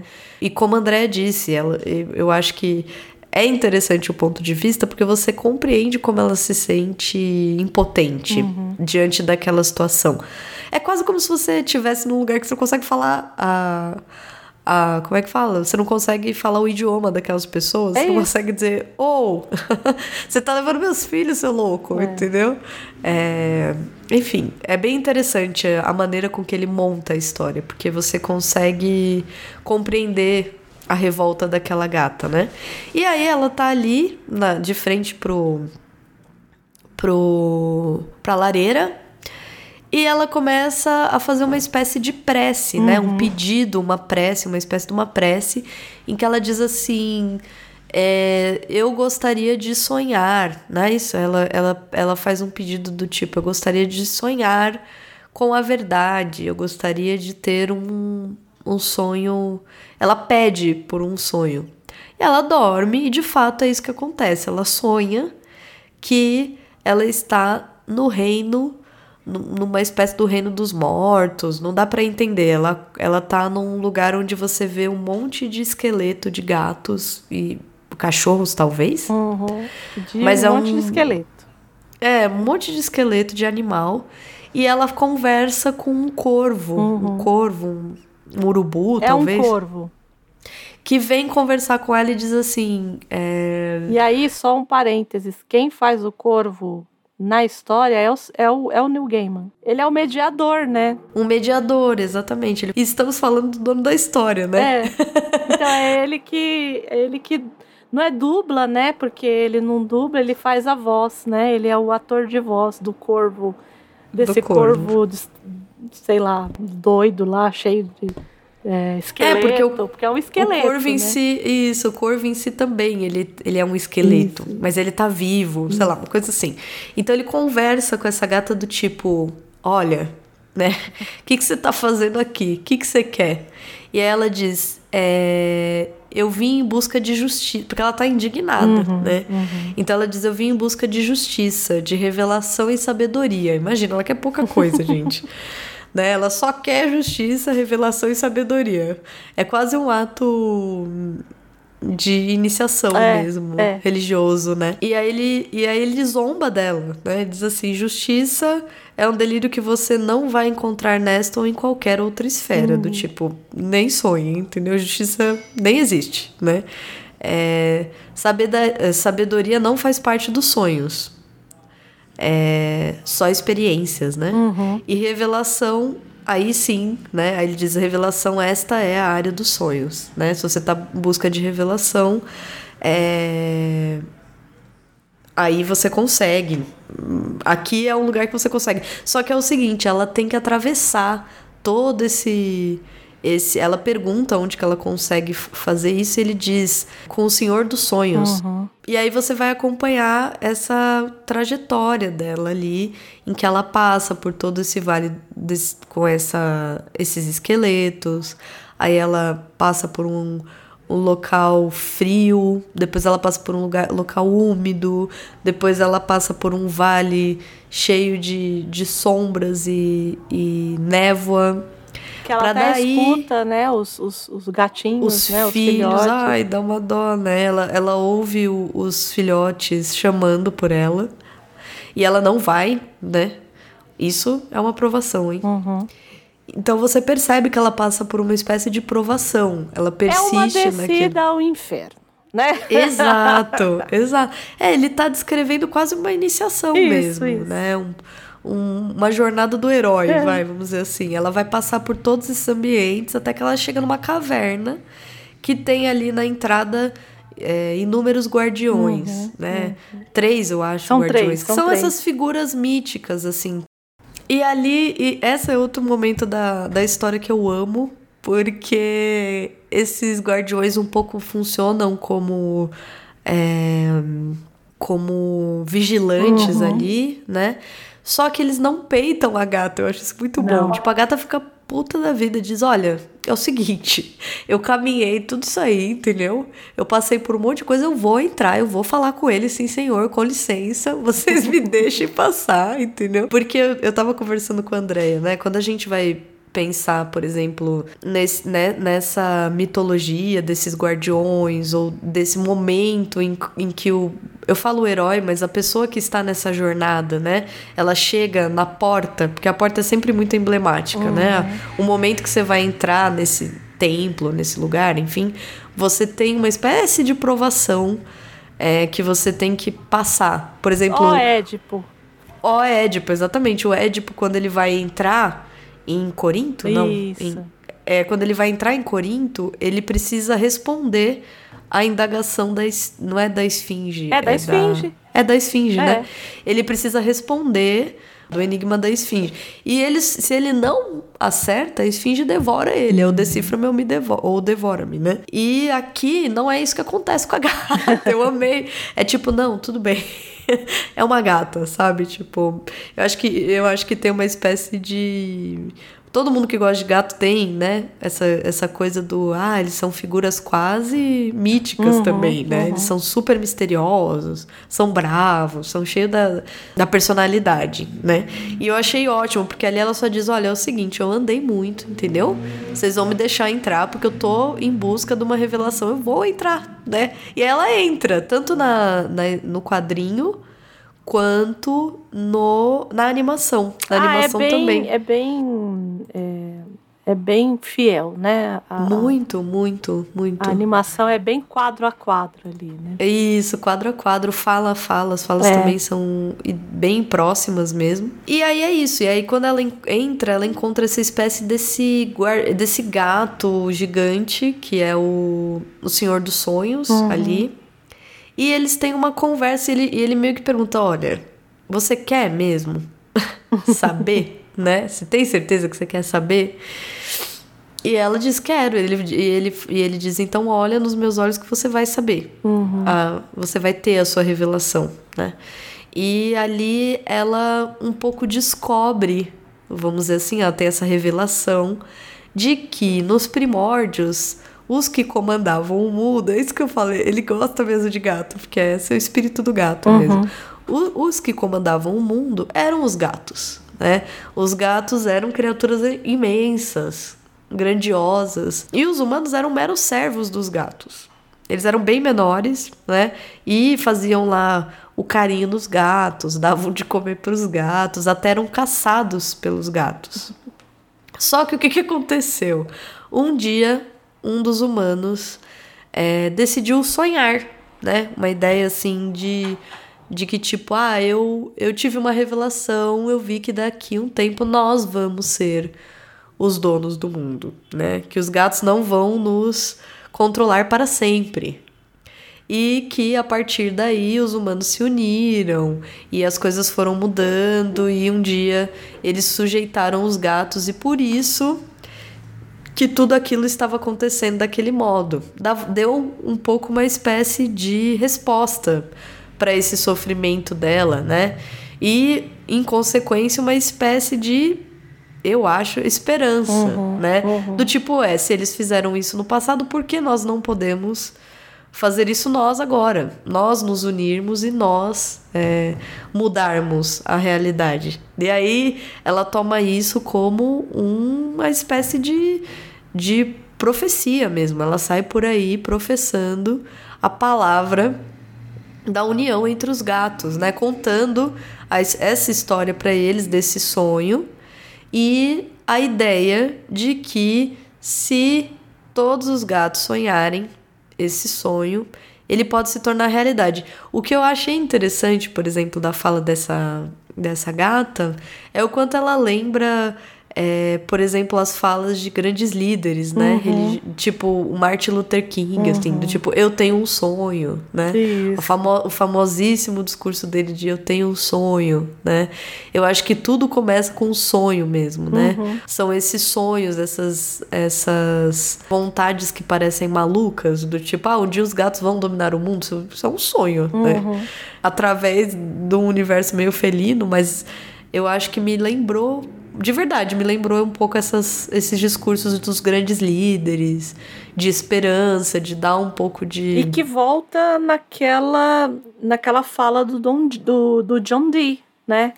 Que sonhos são pontos de vista, né? São recordações, são trocadilhos, são esperanças perdidas, né?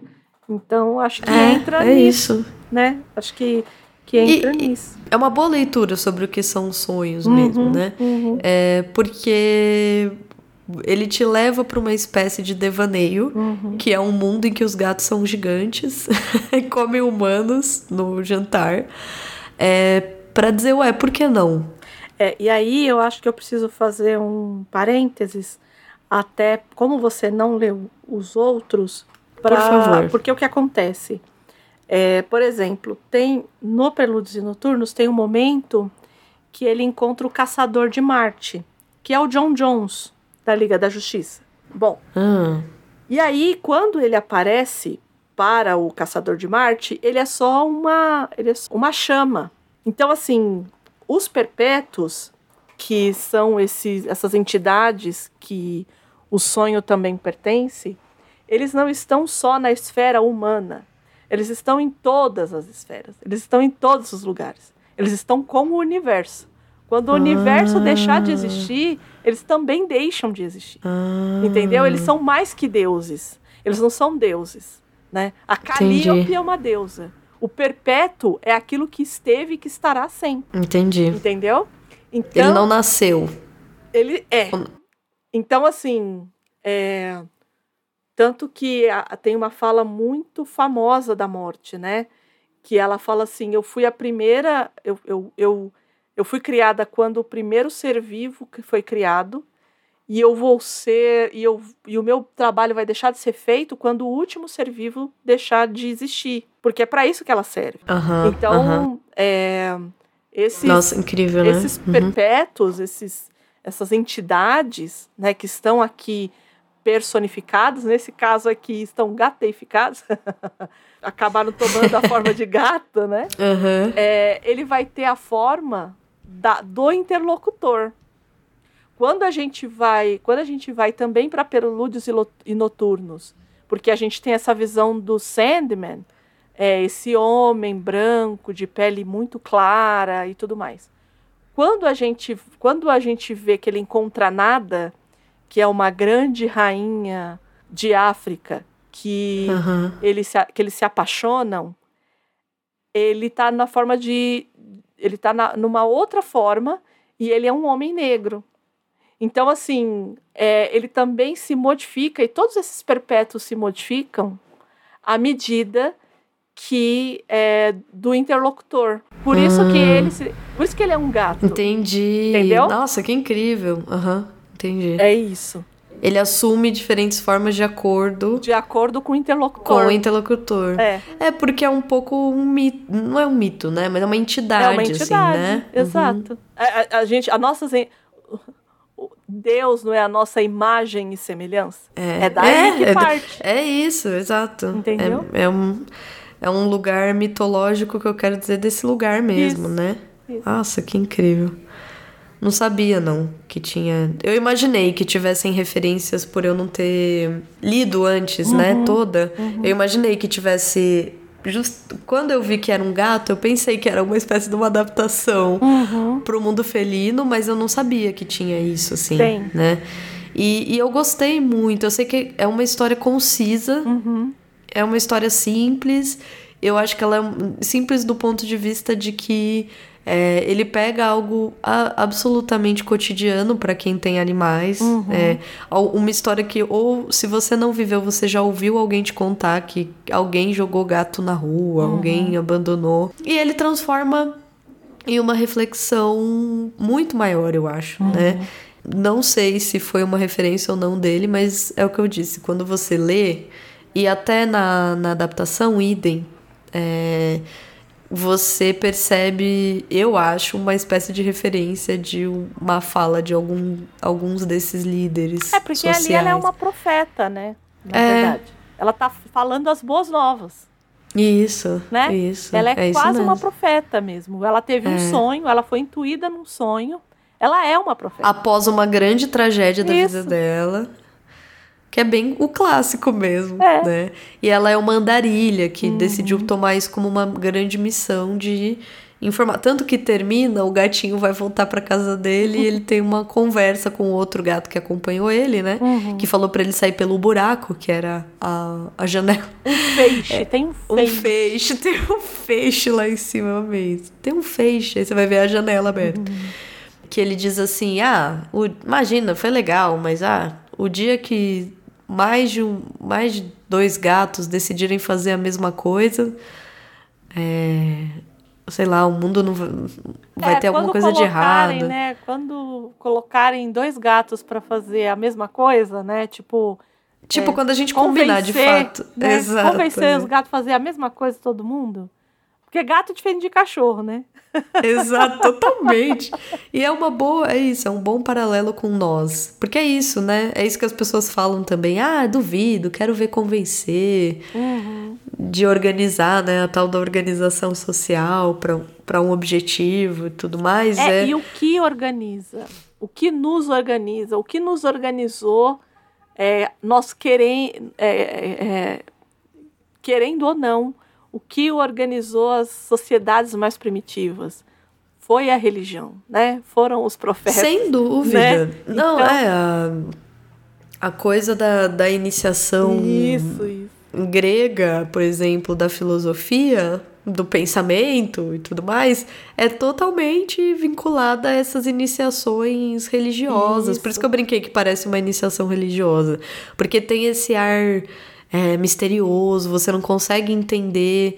é, você cria respostas na sua cabeça porque ninguém te dá resposta de nada. Uhum. Você vê ali, ah, tem um monte de cadáver. O que, que é isso? Ela tá passando pelo quê? O que lugar é esse que ela tá É isso. passando? Que eu acho que é isso. Acho que no fim, essa obra, não tô querendo fazer dela o que ela não almeja ser, não é isso. Mas me lembrou, falando até das referências que a gente pensou, Uhum. conversando no começo, né, do episódio, é isso, assim, você lê e fala, gente, aqui tá tudo que a gente que a gente pode, pode- já cria há milênios, literalmente Sim. milênios, sabe? Ele só ele só capturou tudo isso e transformou numa outra mensagem vinculada a uma outra uma outra leitura que é a leitura felina, mas E a animação, é, eu achei uma animação linda, é o que eu posso dizer. Eu não tenho muita propriedade para falar de animação, mas ela é encantadora. Assim, né? encantadora é a palavra. Encantadora. Encantadora. Eu acho que, que.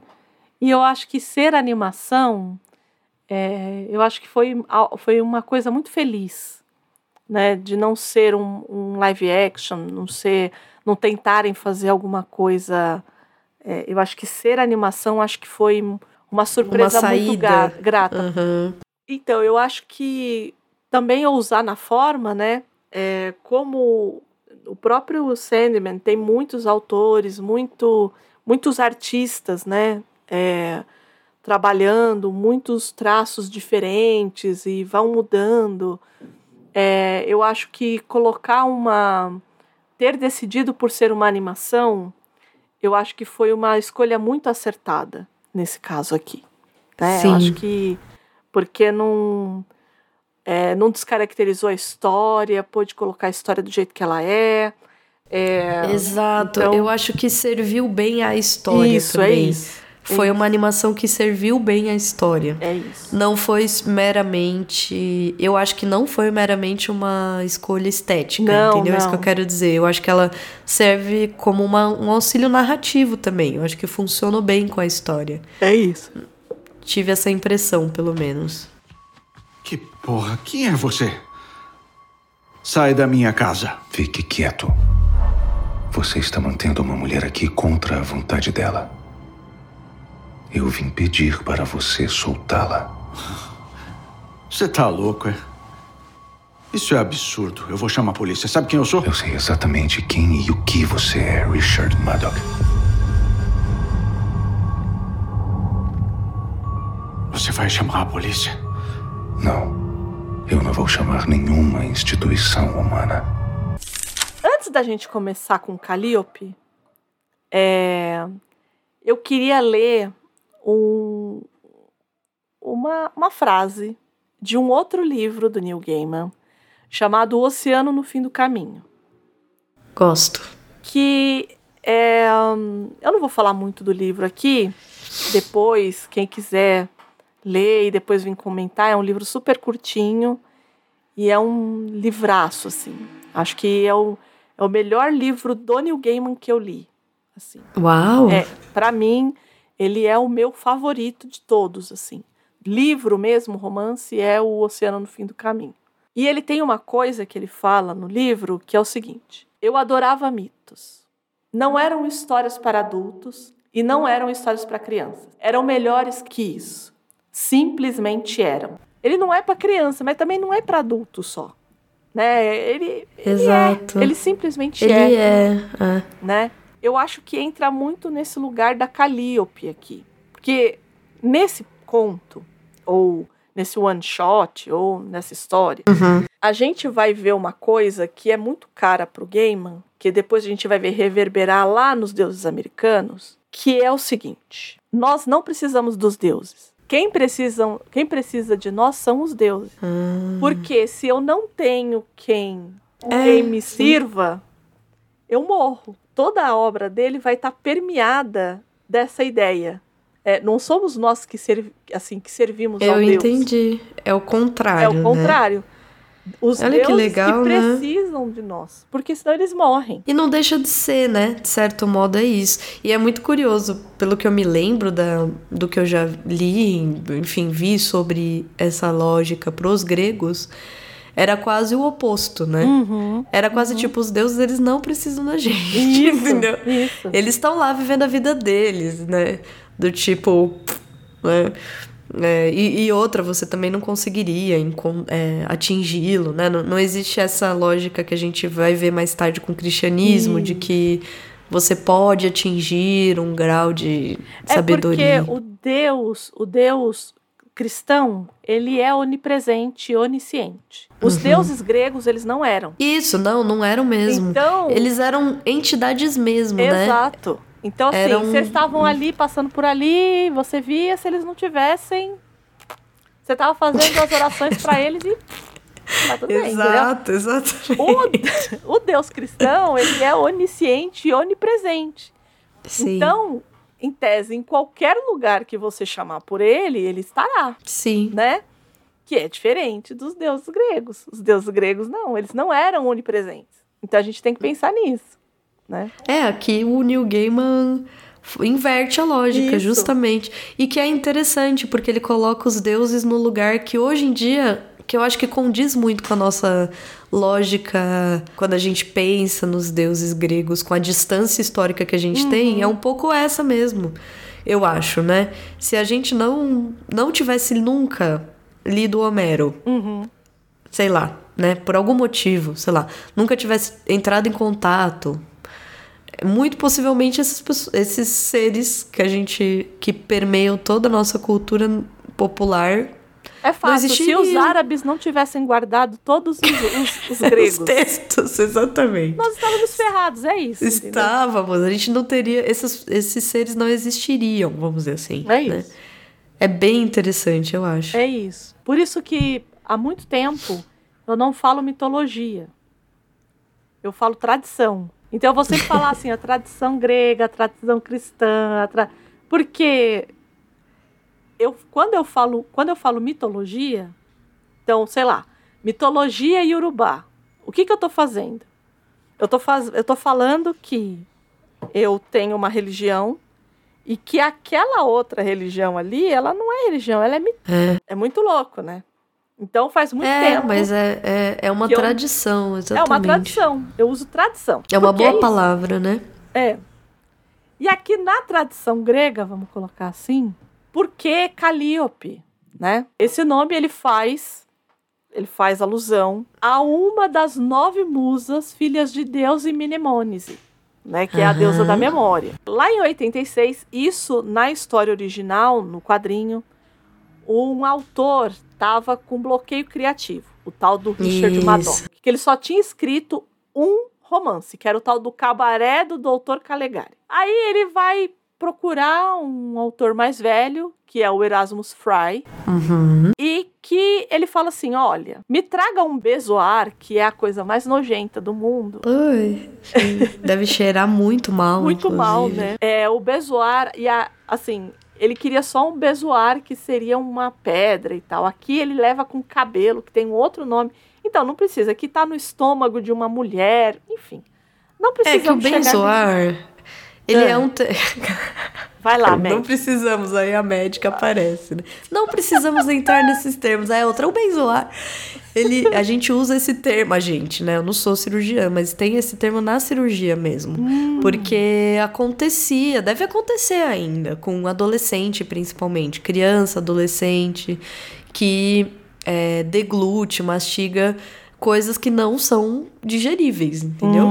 E aí isso se acumula por algum motivo, a pessoa pode ter alguma predisposição, isso acumula no estômago, no trato digestivo e vira uma bolotinha de coisas, entendeu? E, em geral a gente chama de tricobenzoar porque ele é composto em geral em humanos, porque isso tem em animais também, né? Uhum. Mas em humanos, cabelo, né? Trico de cabelo, entendeu? Ai, que nojo. É, é muito. Não é muito comum, mas existe, né? Agora eu imagino que animais deve existir muito mais, né? Porque Ah, eles sim. comem, os bichinhos comem tudo, entendeu? E aí, por conta disso, vira um. Vira um imagina, na antiguidade isso era um grande. Uma grande. Como dizer? Um, um objeto de mágico. Poder, né? né? de poder, porque alguns viravam mesmo pedra. alguns animais comiam, ingeriam pedra, ué.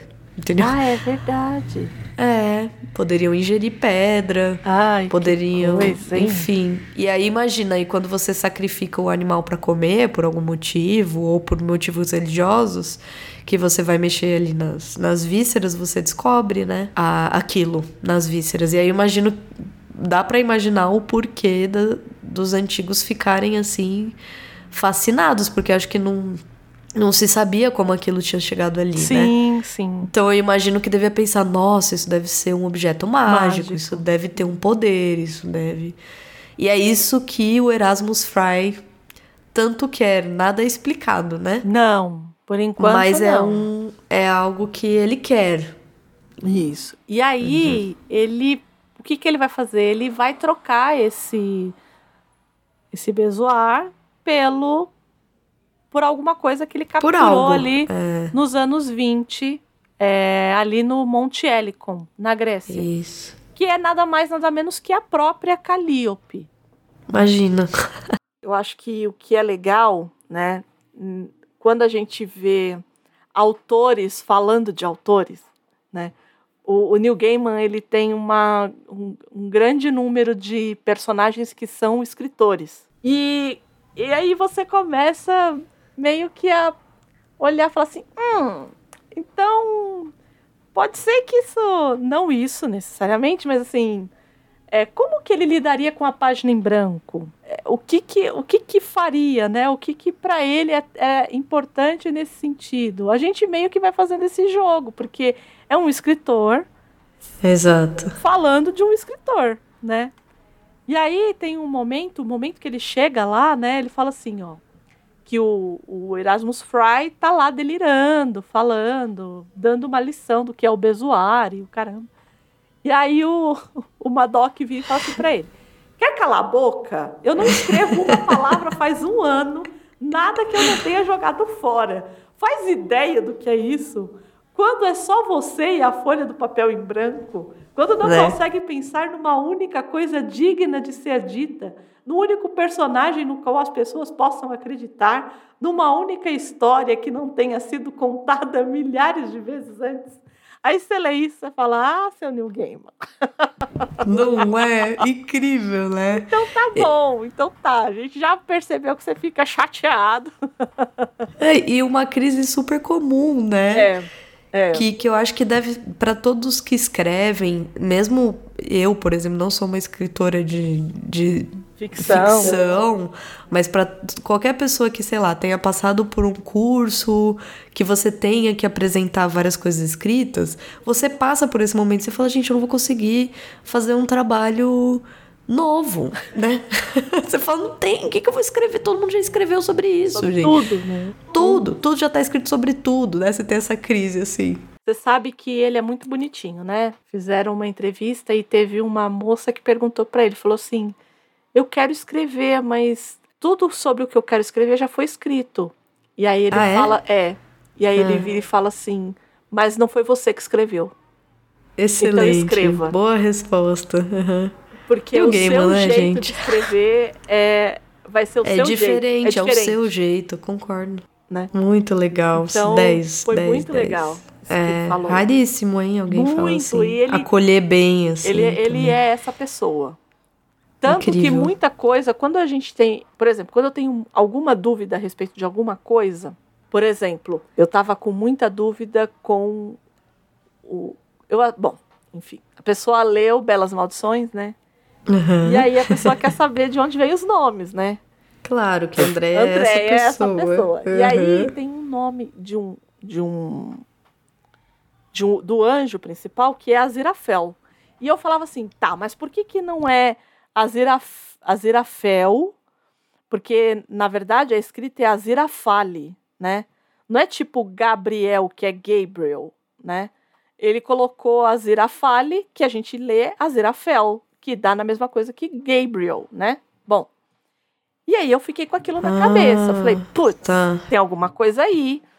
Eu não acho esse anjo em lugar nenhum. É, não existe esse anjo na cultura cristã, judaico-cristã. E aí, o que, que a gente faz? Quando você tiver alguma dúvida a respeito da obra do Neil Gaiman, alguém já fez essa pergunta. Então, o que, que você vai fazer? Você vai lá no Tumblr do Neil Gaiman, que ele Uhum. vai, ele, ele, o próprio Neil Gaiman, vai lá e te responde. Ai, jura? Que Juro. incrível então, isso. o que, que ele faz? Por exemplo, aí ele Ah, Ele pega- coloca as referências então, dele, ele, é isso? ele pega e fala assim, por exemplo, perguntaram pra ele de onde que veio o nome Aziraphale. Ele falou assim, olha, esse nome não fui eu que dei, foi o Terry Pratchett. E ele falou isso numa entrevista que ele deu pra Whatever. Procura aí no Google. Olha que incrível. Então- e aí ele coloca isso no Tumblr ele dele, foi é no isso? Tumblr, ele tem um Tumblr. Ah, nossa, muito legal e aí isso. as pessoas vão mandando perguntas pra ele e ele vai respondendo. Ele é muito acessível, ele é nesse nível. Muito incrível. Porque parece uma espécie de comprometimento maior com, Sim, com sim. mais, né? Não dá uma sensação de que ele é a pessoa empolgada das referências igual a gente. Ele é, ele é, ele é E isso. tipo, tô aqui contribuindo, ó, gente, minha contribuição é essa daqui. E tá não é vendo? só isso. E ele e, e E por ele e- Ah. ser muito essa pessoa acessível, é claro que sempre tem um, um outro idiota, entendeu? Tipo, e ele responde. Foda-se. Ah, entendeu? ele é mesmo, Ele isso eu é já esse vi. cara que ele vai lá Isso e responde. Mas eu acho uma postura muito respeitosa também, entendeu? Porque é, é o contrário da pessoa. Como é que você falou que disseram pra você do que ele era pretencioso, não é? É, Alguma coisa assim, né? Que É, ele era que ele era pretencioso. Eu acho o contrário Eu de também, alguém pretencioso.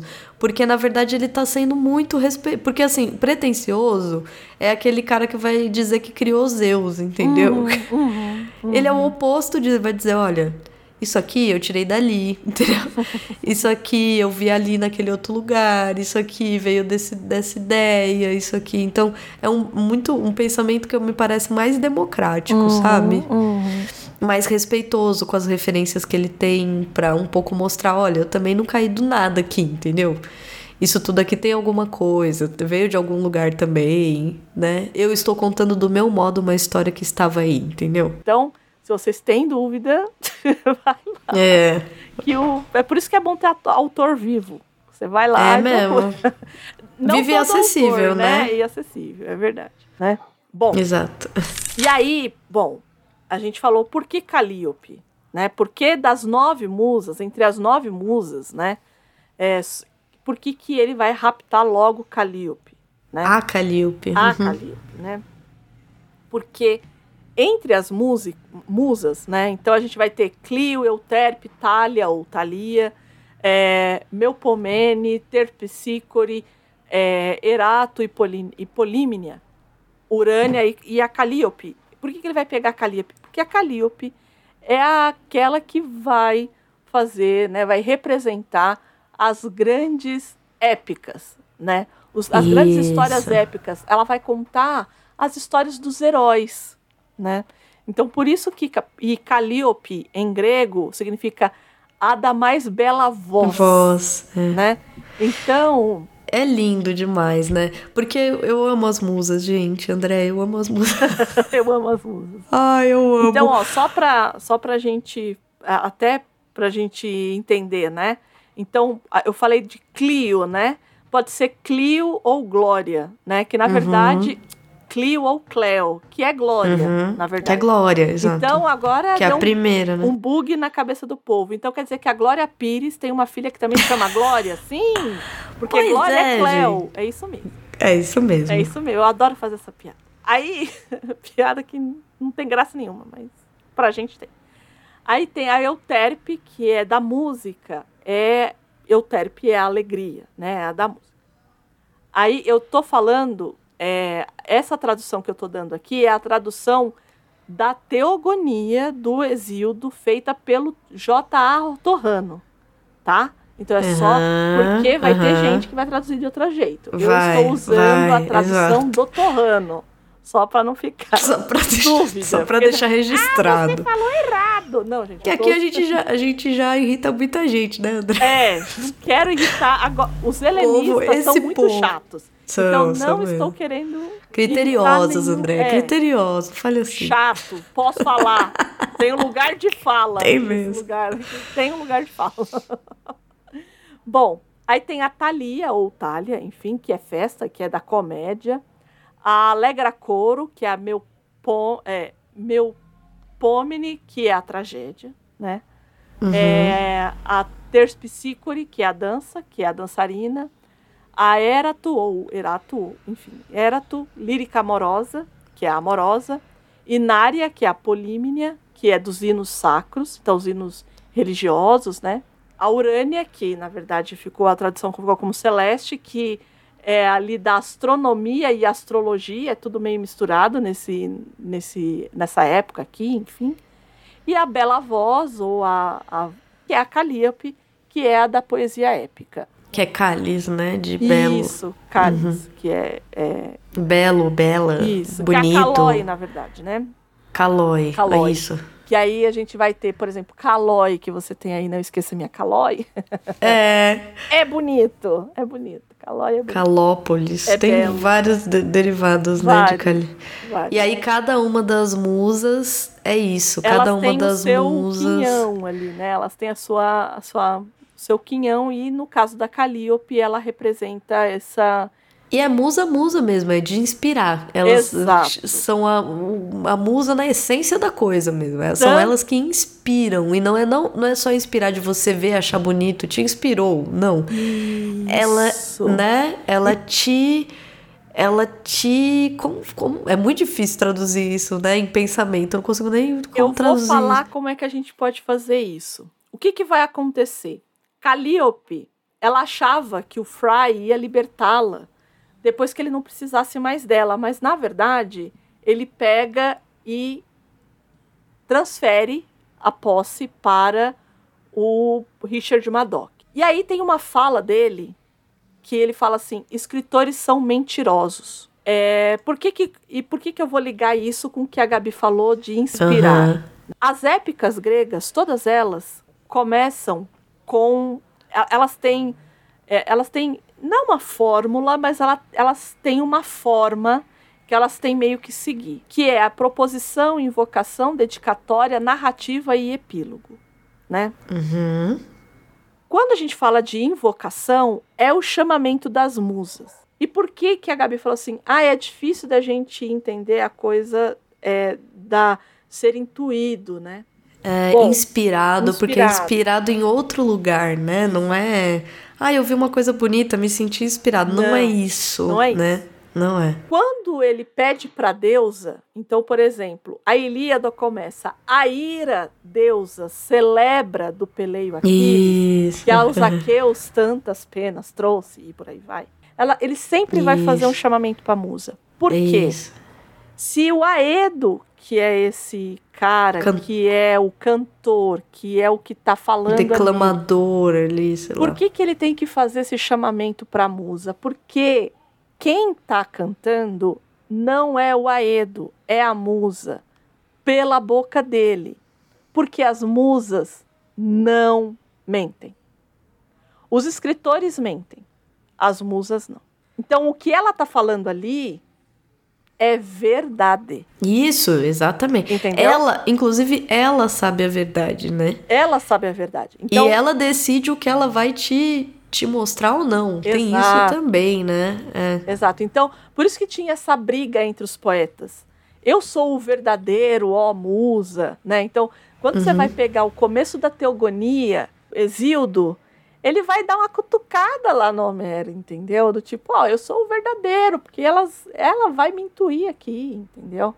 Então tem essa Uhum, coisa da exatamente. verdade quando a gente fala. Por isso que é muito curioso ele colocar assim, você sabe, os escritores são mentirosos. Aham, Porque eles mentem em nome das musas, exato. né? Aham. Bom, e aí, Interessante, né? é, e aí, bom, aí o Madoc leva a Calliope e ele estupra a Calliope, né? Nos quadrinhos, ai, é difícil. Nos quadrinhos, a gente tem essa coisa das musas que elas têm que elas inspiram esses poetas e é uma dádiva que é dada pela musa. Uhum. Aqui eles tomam isso dela. É a força. Aham. É, É a sempre força, exato. Ninguém tá saudando a, mu- a musa como faziam os gregos, né? Porque Uhum. tanto que os gregos diziam que eram elas. Ó musa, canta. Ó musa, celebra. Aqui não. Ah, Aqui ah. eles não falam, eles não falam que são intuídos por uma musa e eles tiram isso pela violência. Ambos tiram pela violência. Aham. Tanto que é muito curioso que, uma, que, o, que o Fry tenha uma obsessão pelo primeiro livro dele, que é aquele Lá Vem a Vela. Por quê? Porque é a única coisa que ele fez na É. vida que foi capturar. Ele conta a história de como ele capturou a Calliope. Isso. Que foi a única coisa que ele fez na vida mesmo. Foi essa, essa captura. De resto, ele não fez mais nada. É, o Madoc leva a, a, a Calliope para casa dela, dá para casa dele e a estupra. Né? E aí, através dessa violência, ele consegue essa inspiração. No quadrinho, fica muito, muito claro, porque tem uma cena de estupro, de fato. Temos que lembrar que é um quadrinho para maiores de 18 anos. É, Sim. então, tem a cena de estupro, dele estuprando Calil. Na adaptação, é sutil. Porque no primeiro momento. Você sabe que está acontecendo, porque é bem. é, É, na verdade, o que acontece é. Ele mas não tenta, tem a cena. Ele tenta, primeiro, ele tenta conquistar ela com chocolate, com. E aí ela fala assim: Você tá tentando me conquistar com essas coisas? Eu sou uma deusa. Eu não. E nos quadrinhos, tanto nos quadrinhos, aqui eu achei menos. E por que que eu acho que o Madoc ele ele é pior do que o Fry? Porque o Madoc, ele é entregue para ele uma mulher que ele não viu a história. Ele não viu ela se ela se banhar no Helicon, ele não queimou o pergaminho dela, ele não viu nada disso. Ele simplesmente acreditou na história de um velho que queria um bezoar. Isso. E ele entregou essa mulher e ele não teve dúvida nenhuma em estuprar essa mulher sem saber de fato que ela era uma, uma deusa. Exato. Que já não seria motivo. Mas o que eu tô querendo colocar Sim, aqui sim, é que sim. assim, ele é muito pior. É. Né? Assim, o, Muito, outro, o muito. outro é ruim, é ruim. Porque tanto que ele que tem uma fala que é uma fala que ele também coloca no, na adaptação, que é assim, ela não é humana. Exato. Nossa, é bem, né? E pra quem é mulher, Não, e não deixa de ser extremamente. Não acho que foi por acaso que Não. o Neil Gaiman colocou exatamente essa, essa, essas palavras. pra quem é mulher, a gente sabe que a gente é sempre o outro. Exato. Que o humano são eles, né? Aham. Então, assim, não se preocupe. Ela não é nem humana. Não é nem gente. Né? Então, e o que, que é gente? Né? E aí ele leva Que é gente. ele vê lá, né, no caso da adaptação, eles ainda tentam dar uma uma justificativa, porque ele vai, ele olha e, e o cara tá cobrando ele, e a tela tá branca e ele tá naquilo, não sei o que, ele vai lá e estupra e a gente não vê. O que a gente vê é um som e depois ele voltando pro computador com uma marca no rosto. Isso, Então a é gente- com uma marca de briga. De briga. Então a Né? gente meio que. Assim, a gente meio que pressupõe Compreende. É. que houve um estupro. No caso do quadrinho, teve o estupro. É, E aí eu ouvi muita gente falar assim. Ah, não, mas eu acho que tá certo. Porque isso é gatilho para muita gente. É... E aí eu acho que é um problema geracional mesmo, tá? O que eu vou falar. É, para mim, eu acho que as palavras elas têm que ser ditas. Então, porque senão a gente fica nesses meio termos e nessas coisas veladas. Ah, eu, eu, eu, eu não sei, me dá um. Eu não tô dizendo que, ah, então, Andréia, você tá reclamando que não teve uma cena de estupro. Não é isso. Não, não é. Eu acho Eu- que a questão não é ter. é, eu acho que a ter gente nem não. está aqui. Isso, não, eu acho que a não gente nem. pleiteando uma cena de estupro. Não, Não, quero. não Entendeu? Não estamos. Não quero. Não. Eu acho que o ponto tá muito mais hum, na comunicação Isso. é, e no, e no fato de que a gente pode correr o risco de, ao, ao tentar ser respeitoso, se proteger, etc., incorrer no erro extremo oposto que a gente não quer, Isso. que é fingir que aquilo não existiu, Exato. É isso. né? É isso. Então, é, é, não Porque eu acho que perde o impacto. Exato. Eu acho que. Eu acho que. Enfim, somos mulheres, temos nossas histórias. Em maior ou menor grau, temos os nossos históricos, vamos dizer assim, né? Sociais, familiares ou não, enfim. Mas. é, eu acho que ali o, eu, o é isso, a gente pode correr o risco de um tiro sair pela culatra, entendeu? é. De, de ao tentar proteger, Amenizar, né? amenizar, exatamente. Você corre o risco de amenizar uma coisa que não deve ser amenizada. Isso, é isso. É que isso. precisa ser dita. Tipo, a a moça foi estuprada, gente. É Teve estupro, tem estupro nessa história. De monte, entendeu? É e assim, o tempo inteiro. Porque ela é. ela é A base dessa história é isso, inclusive. Essa é a Exato. base da história, entendeu? E não é dito. E, E aí é a dito, gente é. entra num, num lugar que é, é, que é um lugar meio que não é estético, porque por exemplo, é, no caso do vou, vou chamar o Hemingway aqui, ó, Olha, vou chamar o Hemingway. O Hemingway, quando ele fazia contos, ele dizia que o mais importante não deveria ser dito, Hum, mas era uma questão estética. isso. De estrutura da escrita. de estrutura né? da escrita dele, era estético. Uhum. Nesse caso aqui não é. Não, não, Não, é mesmo. estético. Entende? Não é, não é uma solução estética. É uma solução em que a gente está amenizando o problema. Isso. Exato. E aí, de novo, gente, não é que a André está pleiteando uma cena. Não, de... não é não, isso. não. E eu não quero.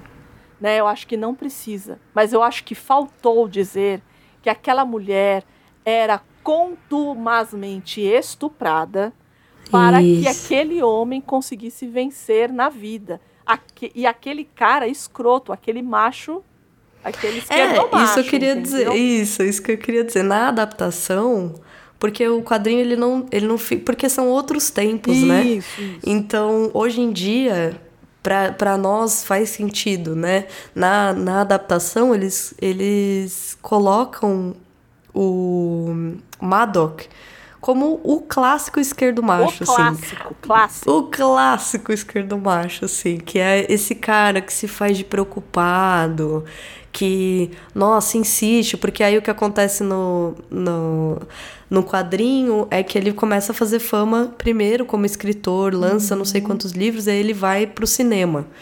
No, na adaptação, ele um pouco já mescla isso, né? Ele já vai direto pro cinema. Então, A adaptação do cinema, ele tem umas cenas que ele tá falando com o produtor que ele diz assim: não, mas metade do elenco tem que ser negro. E tem que ser, de femi- mulheres. tem que ser de mulheres e de negros. Senão negros. eu não... Eu não faço. E aí você olha aquilo e você fala, que imbecil. É um clássico esquerdo É macho, é, isso que eu tô falando. Pois é, pois é. Ele é o clássico esquerdo macho, entendeu? Ele é o cara preocupadíssimo, sensível, todo mundo adora ele, entendeu? É, e é incrível isso, porque na adaptação o tempo todo perguntam, perguntam para ele, né? E, e qual é a sua inspiração? Uhum, e é proposital, né? Quem pergunta é sempre uma mulher negra Sim. ou uma mulher, e ele diz, ah, né, é uma adaptação. E, e, cara, você sabe que lá em cima a Calliope tá presa. Porque ele faz tudo eu isso ali na posso casa me dele. dizer um escritor feminista. Um homem Isso. feminista. Aí, aí é de cair. O, é cair O o, furico. bunda, entendeu? Porque não tem outra, não tem outra Nossa. expressão pra usar. Não Muito. tem. Entendeu? Não tem. Ai, senhor, olha. É. Você passa um nervoso com essa Não é? história, porque. E o interessante, eu acho, de novo, talvez pela, pela temporalidade, que eu quero dizer assim, Uhum. hoje em dia, né? Então, por exemplo, quando ela evoca, porque aí o que acontece? Ela, na adaptação, é isso, né? Eu não assisti todo Sandman. Isso. Mas na adaptação, ela evoca, eu falo evocar justamente porque tem um uma um ritual de evocação. Isso. Ela evoca o Oneiros. Agora eu Isso. falei certo. Pra que ele ajude. E o que eu queria dizer sobre ele é que ele é extremamente, ele fica chocado com o que tá acontecendo, né? É, mas, e então, isso eu gosto. Tem um, mas tem um motivo, né? Vamos voltar um pouquinho. Ah, Antes, é, quando ela. A primeira vez que ela é estuprada, ela pede para as camenas, né? A mãe das e- camenas, para que elas venham em auxílio dela, né?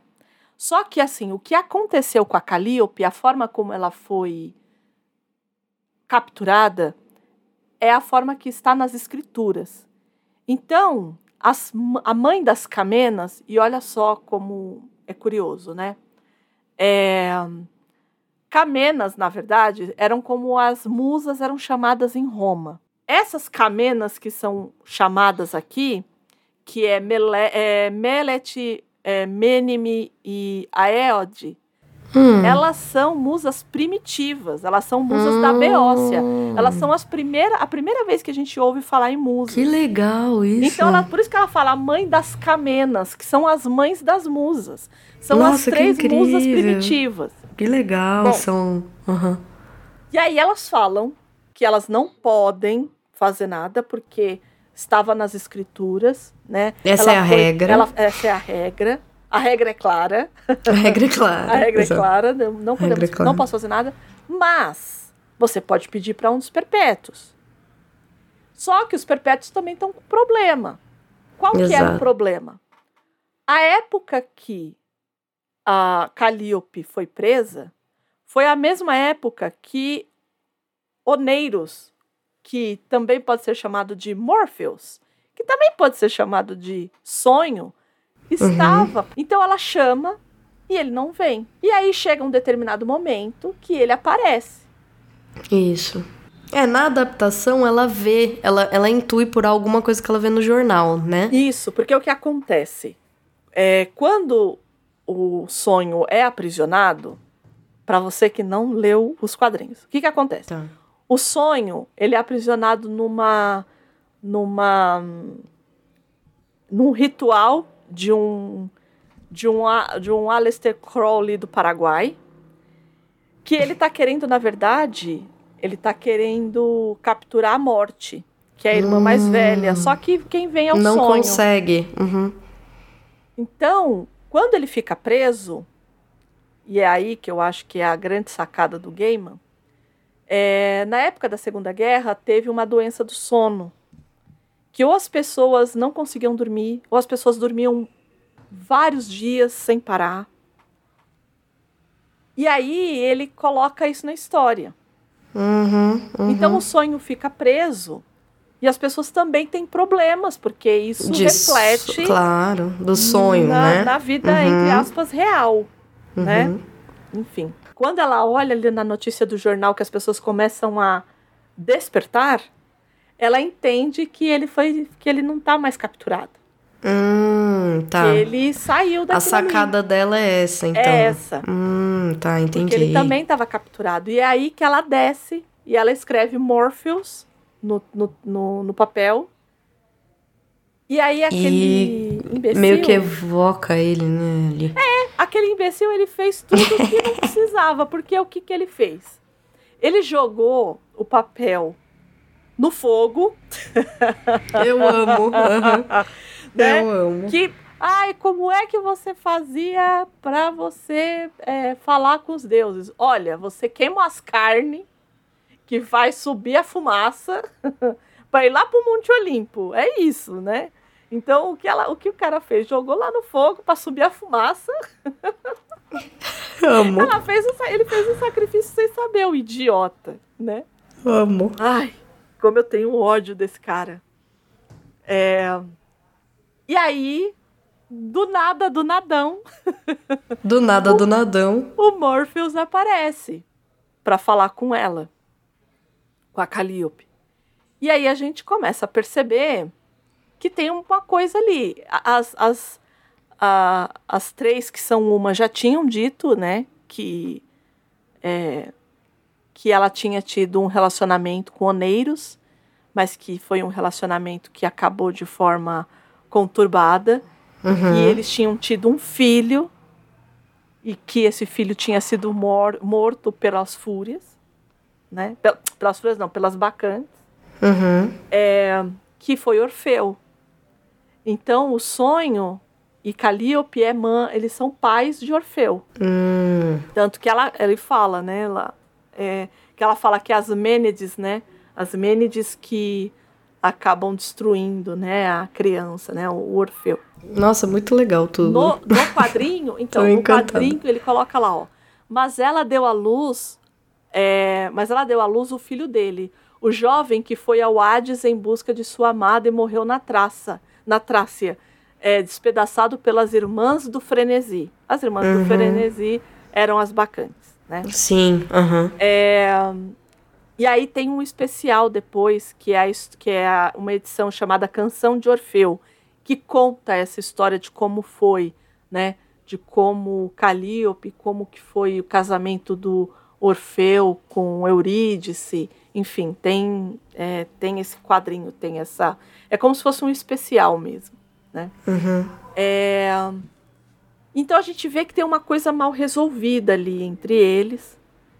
E, e era uma coisa que a gente repetia muito lá no, lá no Perpétuos, o sonho, né? O, o, o Morpheus, o Oneiros, enfim, o nome que você Uhum, queira dar. uhum. É, ele é um boy lixo, é, é complexo. Ter um relacionamento Ah, é? com. É.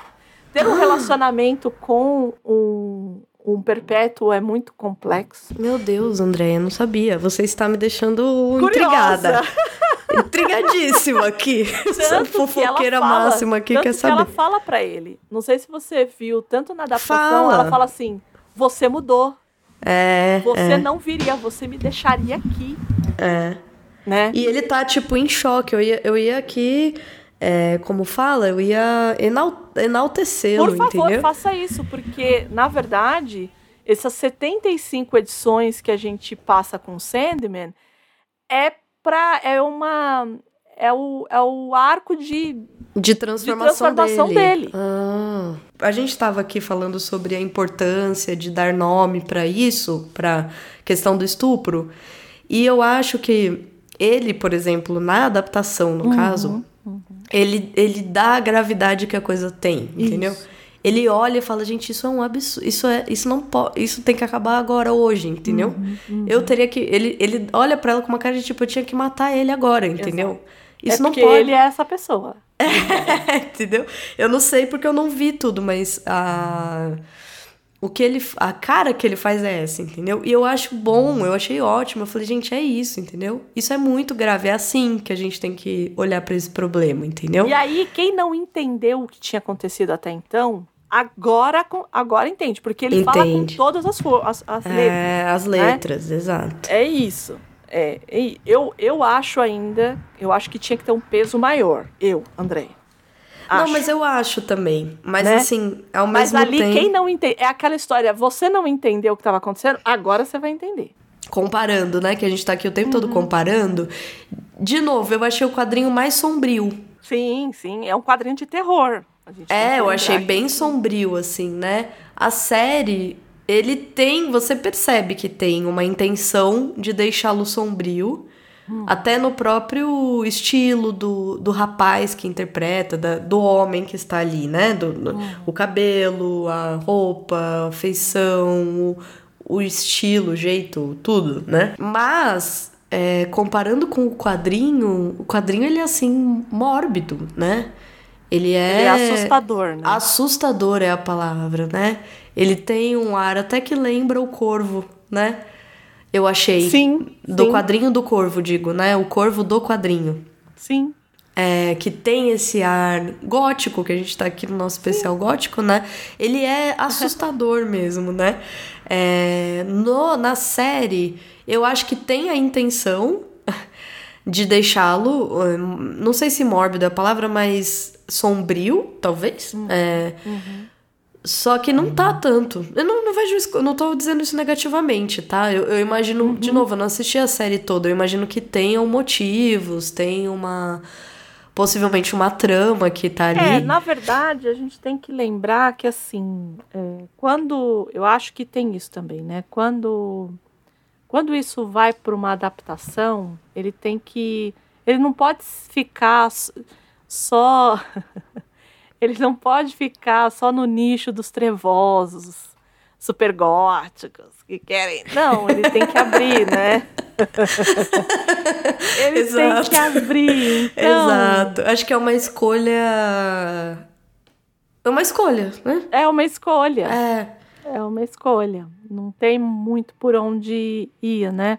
Então eu acho que, que tem isso de, de, de abrandar de fato, né? É, porque se deixasse como era nos quadrinhos, principalmente o Prelúdios e Noturnos, que é muito assustador, a, a, a arte chega a ser incômoda, né?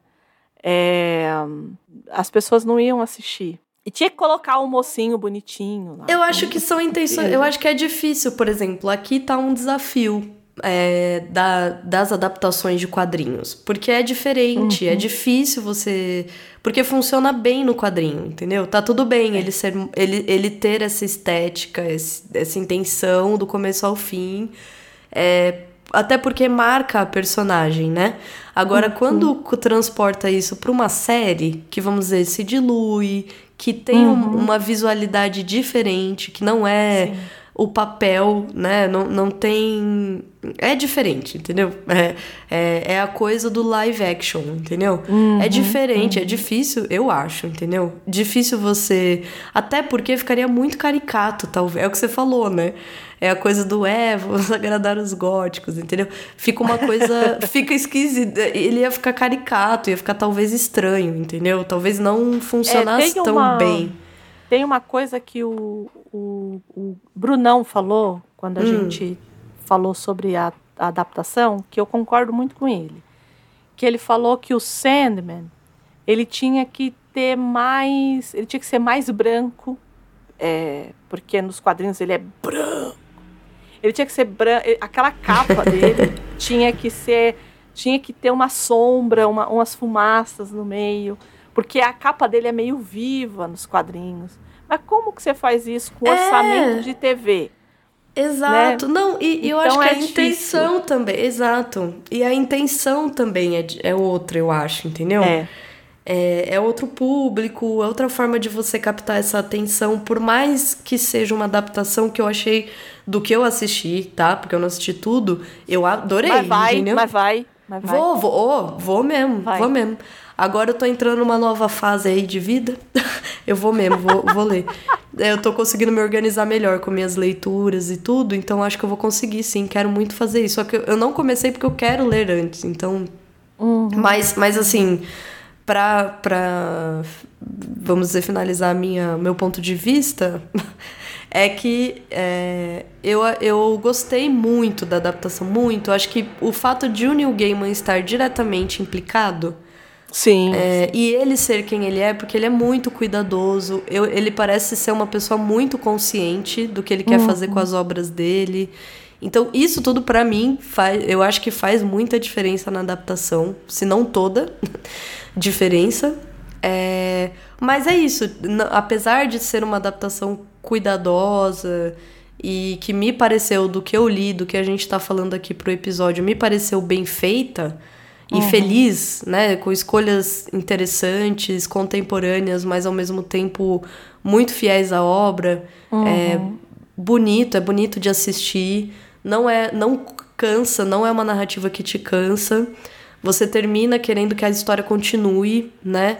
Te cativa. As atuações eu julguei excelentes. E aí, para terminar, pra gente fechar, né, o que acontece com este. Com esta besta, ah, é? Não né? falamos e não falamos o que acontece é, com ele, né? Começamos falando disso e não terminamos. O bonito é simplesmente é, ele vira, ele, ele conversa lá com a Calliope, né? E ela fala assim: você, eu, eu sei que eu tô presa pelas regras, né? Pelo, pela escritura. Mas você não tem como inspirá-lo a me deixar ir embora? Isso. E aí ele fala: ah, pode deixar. Vou fazer isso. Opa, se eu posso. Oh. E aí, posso sim, ele... tô podendo. E, e é muito bom quando ele encontra o, o Sandman sentado, né? Porque ele fala assim: eu vou chamar a polícia. Aí ele fala assim: você não vai chamar ninguém, Richard Madoff. E ele Isso. fala assim: como é que Tem você uma sabe mulher lá em cima, né? É, ele aí ele fala assim: como é que você sabe meu nome? Ele fala: eu sei tudo sobre você.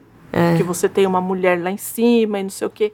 Aí ele: você que vai também é chamar. é clássico do esquerdo macho, né? Também, né?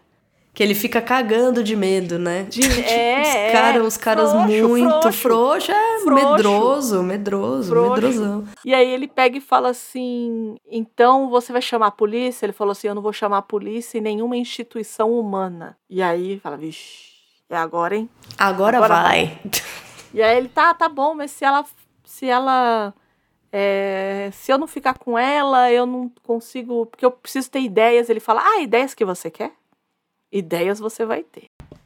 Não, é essa sacada que eu gosto, assim. Porque a gente tem que lembrar que o sonho, o sonhar, né?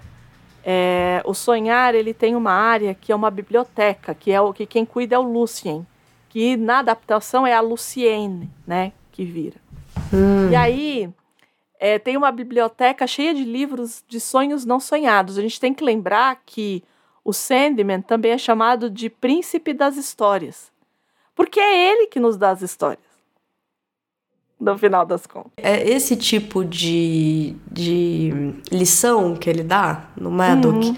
eu acho que é um pouco a lição do tipo, não interessam. Não interessa uhum. você, você ter histórias, entendeu? Porque eu acho que a, a, o grande, a grande sacada das musas é isso porque a questão não é que elas te inspirem, é você convencê-las de te inspirar. Isso, é, você, é, isso. é você ser digno o suficiente para que elas te inspirem, entendeu? É isso. Então, eu acho que essa, essa resolução final, ela, ela diz um pouco do tipo, você é indigno, entendeu? Você quer o quê? Você quer mil ideias? Isso não interessa. O que interessa é você ser digno de ser inspirado. Você não é, é, digno de ser inspirado, entendeu? Você quer história, você quer, como é que fala? Você quer ideias? Tá aqui, ó. Isso não é o que interessa, entendeu? O que interessa quando se trata de musas é você celebrá-las, é como você vai, é porque ela diz para ele, né? Ela diz assim: uhum. "Eu durmo com você. Se você me convencer, eu durmo, eu te inspiro, né? Eu te, durmo com você, isso, né? Eu te inspiro." Isso. Se você me convencer, eu te inspiro, não tem problema nenhum. Você, a gente pode conversar, senta aí, me, me deixe livre e eu vou poder escolher se eu é, te inspiro ou não, né? Que a sacada para os gregos também é isso, né? A, a musa, é, eles começam com esse, essa, esse chamamento, essa espécie de reverência às musas, Porque existe uma troca. É, é a única forma de se chegar próximo à verdade, entendeu? Isso. É uma coisa ultra nobre, assim, é o, é o supra-sumo do que existe da verdade, a verdade com V maiúsculo, né? Então, é você ser digno. É, a, a questão com as musas é um pouco essa, né? É como você vai cortejá-las e não cortejá-las do ponto de vista sexual, né? Mas como você vai se mostrar alguém digno para é, receber essa, essa, essa mensagem, essa verdade, essa inspiração, enfim, né? Então eu gosto muito desse fim. Esse fim ele me deixou assim, falei, nossa, é, é isso, né? É, eu acho que dá pra ver a- o porquê da situação toda, entendeu? Você consegue ver que, tipo, no fundo, no fundo, quando você pensa em musas, etc., a ideia em si, o que você vai contar acerca do que elas estão te dizendo, não conta tanto quanto esse encontro, né? Essa. Você ser digno de receber isso, entendeu? E você não é, e ele não é. Ele Eu acho não que é. a, a solução, a, a mensagem final é isso, tipo, você não é, entendeu? Tanto que ele liberta, ele consegue fazer isso, ele, que- é ele que liberta ela, ele diz, pelo amor de Deus, liberta essa mulher, entendeu? Isso. Libera alguém, ó, vai lá, porque na, na adaptação ele dá pras moças lá, né? Que Isso. são essa, a médica que admira, são, tipo, mulheres que admiram o trabalho dele e tal. Ele dá o- a chave e diz, pelo amor de Deus, tira, liberta essa mulher que eu não quero, né? E na, no quadrinho é um, é um médico, é um médico. também, que é o pega médico ele na rua. que tirou o bezoar, que deu o bezoar pra ele. Isso. Então. Então e no é final das contas só tem o que lá, né? A hora que ele chega lá, ele fala assim: ah, tem uma mulher lá presa. E aí ele chega e só tem lá o. é, e lá vem a vela. Que era, que, que era a obra do Fry, que contava a história da captura da Kalil, Hum, uhum. né? Então Exato, é é isso. aquele primeiro livro, né? É o primeiro livro do Fry, não é nem o do Madoc, é o do Fry. Exato. É, Né? é o que começou a história, né? É, o que, começou, a história. Exato. E aí. com- E aí ela vira para pro, pro Sandman e fala assim: Ah, você mudou, né?